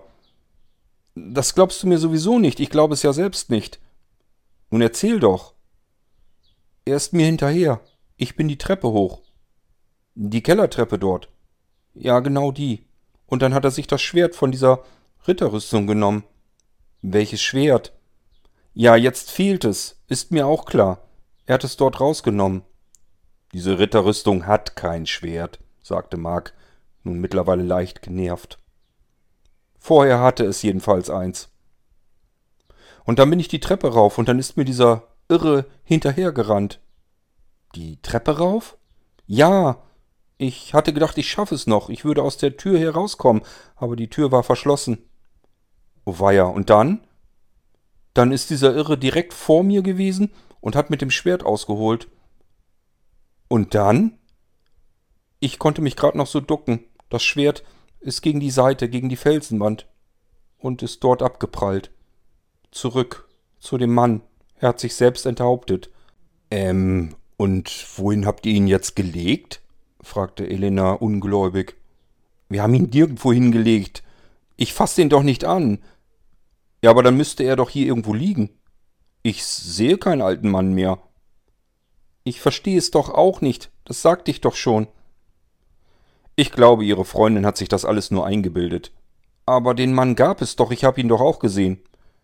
Ja gut, das ist jetzt vielleicht das Einzige, was übereinstimmend ist, wobei ich mich wirklich frage, wo dieser Mann herkommen soll. Der taucht ja nicht plötzlich aus dem Nichts auf. Ehrlich gesagt, genau das hat er getan, sagte Sandra nun wieder. Ich weiß nicht, welchen alten Mann Sie meinen. Die Geschichte kommt mir tatsächlich ein wenig seltsam vor, weil sie tatsächlich mal so passierte, jedenfalls aufgrund der Aufzeichnungen in unseren Büchern. Was? Welche Geschichte? Ein alter kleiner Mann. Der soll hinter einer gefangenen Frau hinterhergelaufen sein, quer durchs ganze Kellergewölbe. Und sie kam dann bis hier oben, bis zur verschlossenen Tür. Und dann? Dann soll dieser Mann mit dem Schwert ausgeholt haben, und die Frau hatte sich geduckt. Genau wie ich? Ja, ich sag ja, die Geschichte kam mir irgendwie gleich bekannt vor, aber trotzdem ist hier kein alter Mann, oder? Aber ist das nicht seltsam? Seltsam ist nur, woher Sie diese Geschichte kennen. Ich habe sie ja nicht erzählt vorher. Was ist dann passiert? So wie Sie es auch erzählt haben. Das Schwert ist zurück, ist abgeprallt an der Felsenwand und hat ihn dann schließlich selbst geköpft. Oh mein Gott. Ja, aber das soll im Mittelalter passiert sein. Das ist mehrere hundert Jahre her. Aber mir ist es jetzt passiert, eben gerade. Ja, das denken Sie und das glauben Sie, aber ich glaube es mit Sicherheit nicht. Sie sehen hier nichts. Ich sehe hier nichts. Es ist hier nichts. Wissen Sie noch mehr über diesen Mann? Was steht noch in Ihren Büchern? Nur, dass er der arme Irre Randolph genannt wurde. Er lebte hier im Kellergewölbe eine ganze Weile und versorgte mehr oder weniger die Gefangenen in ihren Kerkern. Sorgte dafür, dass sie Wasser bekamen. Nur so viel, dass sie überlebten. Man wollte sie hier unten nicht töten, nur foltern. Und dafür nahm man diesen Irren? Ja, gerade deswegen. Es war hier die meiste Zeit üblicherweise dunkel. Das kann man nur mit einem, der nicht so ganz bei der Sache ist. Sie verstehen? Ich verstehe gar nichts mehr. Und vor allen Dingen verstehe ich nicht, warum der hier immer noch herumgeistert. Hören Sie, ich weiß nicht, was hier passiert ist. Ich will dazu auch gar nichts weiter sagen. Ich kann nur sagen, hier ist nichts, hier war nichts und hier wird auch nie was passieren. Hier hat es schon ewig keine Toten mehr gegeben und es hat auch noch nie jemand von irgendwelchen Geistern berichtet. Sie sind ehrlich gesagt die Erste. Es ist etwas seltsam, dass Sie die Geschichte kennen, weiß ich, woher Sie diese Geschichte kennen. Vielleicht ist sie doch irgendwo mal erzählt worden. Und vielleicht ist sie Ihnen in der Angst, hier allein im Kellergewölbe zu sein, dann wieder durch den Kopf gegangen. Und deswegen glauben Sie sich jetzt daran zu erinnern. Also bin ich jetzt verrückt, oder was? fragte Sandra. Nicht verrückt, nur verängstigt. Wollen wir nicht wieder nach oben gehen, zur Gruppe? Es wäre mir vielleicht ganz recht, wenn Sie das da oben jetzt nicht unbedingt weiter breit treten würden. Drüber diskutieren, Sie verstehen schon. Ich soll was?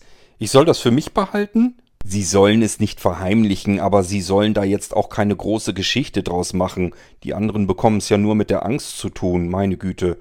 Lassen Sie uns doch erstmal in mein Büro gehen und da trinken Sie erstmal ein Wasser. Vielleicht geht es Ihnen danach wieder etwas besser. Sie sind ja immer noch kreidebleich. Kein Wunder.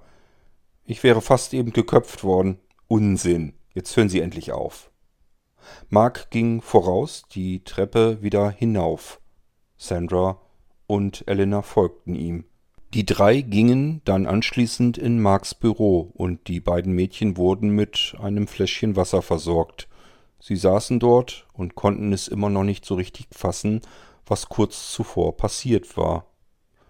Elena stellte wiederholt die Frage, was denn nun genau passiert war, doch Sandra war noch nicht so weit. Als die beiden Mädchen zurück zur restlichen Gruppe kamen, sagten sie tatsächlich kein Wort. Sandra hatte viel zu viel Angst, dass die anderen sie für komplett verrückt hielten. Sie hielt sich fast schon selbst für verrückt. Genauso verrückt, wie der arme alte Irre dort unten im Kellergewölbe auf sie zuging. Und auch die komplette Busreise zurück sagte Sandra kein einziges Wort. Auch gegenüber ihren Eltern nicht, als sie wieder zu Hause war. Die einzige, mit der sie dann darüber sprach, war am nächsten Tag mit ihrer Freundin, Elena. Sie war die einzige, die den Mann auch gesehen hatte und ihr glaubte. Nachts quälten Sandra furchtbare Albträume, von denen sie wach wurde, aufwachte, hochschreckte. Ab und zu schrie sie auch kurz. Ihre Mutter kam ins Zimmer und wollte wissen, was passiert war. Sandra sagte dann nur, dass sie eben einen einfachen Albtraum hatte. Dass sie diesen Albtraum wirklich durchlebt hatte, erzählte sie ihrer Mutter jedoch nicht. Über 1600 Menschen hatte der Earl of Blood und sein völlig geistesirrer Gehilfe unten im Kellergewölbe gefoltert und dann ermordet. Hatten Elena und Sandra den Geist dieses irren Gehilfen im Keller dort gesehen? Waren sie ihm begegnet? Hatte er versucht, auch sie zu töten mit den Folterinstrumenten, die unten im Keller offensichtlich immer noch vorhanden waren? Hatte der Irre wirklich seinen Kessel geputzt? Was wäre passiert, wenn sie dort in den Raum hineingegangen wären? Sandra musste noch lange Zeit darüber rätseln und nachdenken. War sie einem Geist begegnet? Sie würde es wohl nie erfahren, aber sie würde auch nie diesen Keller, den Tag und den Geist vergessen.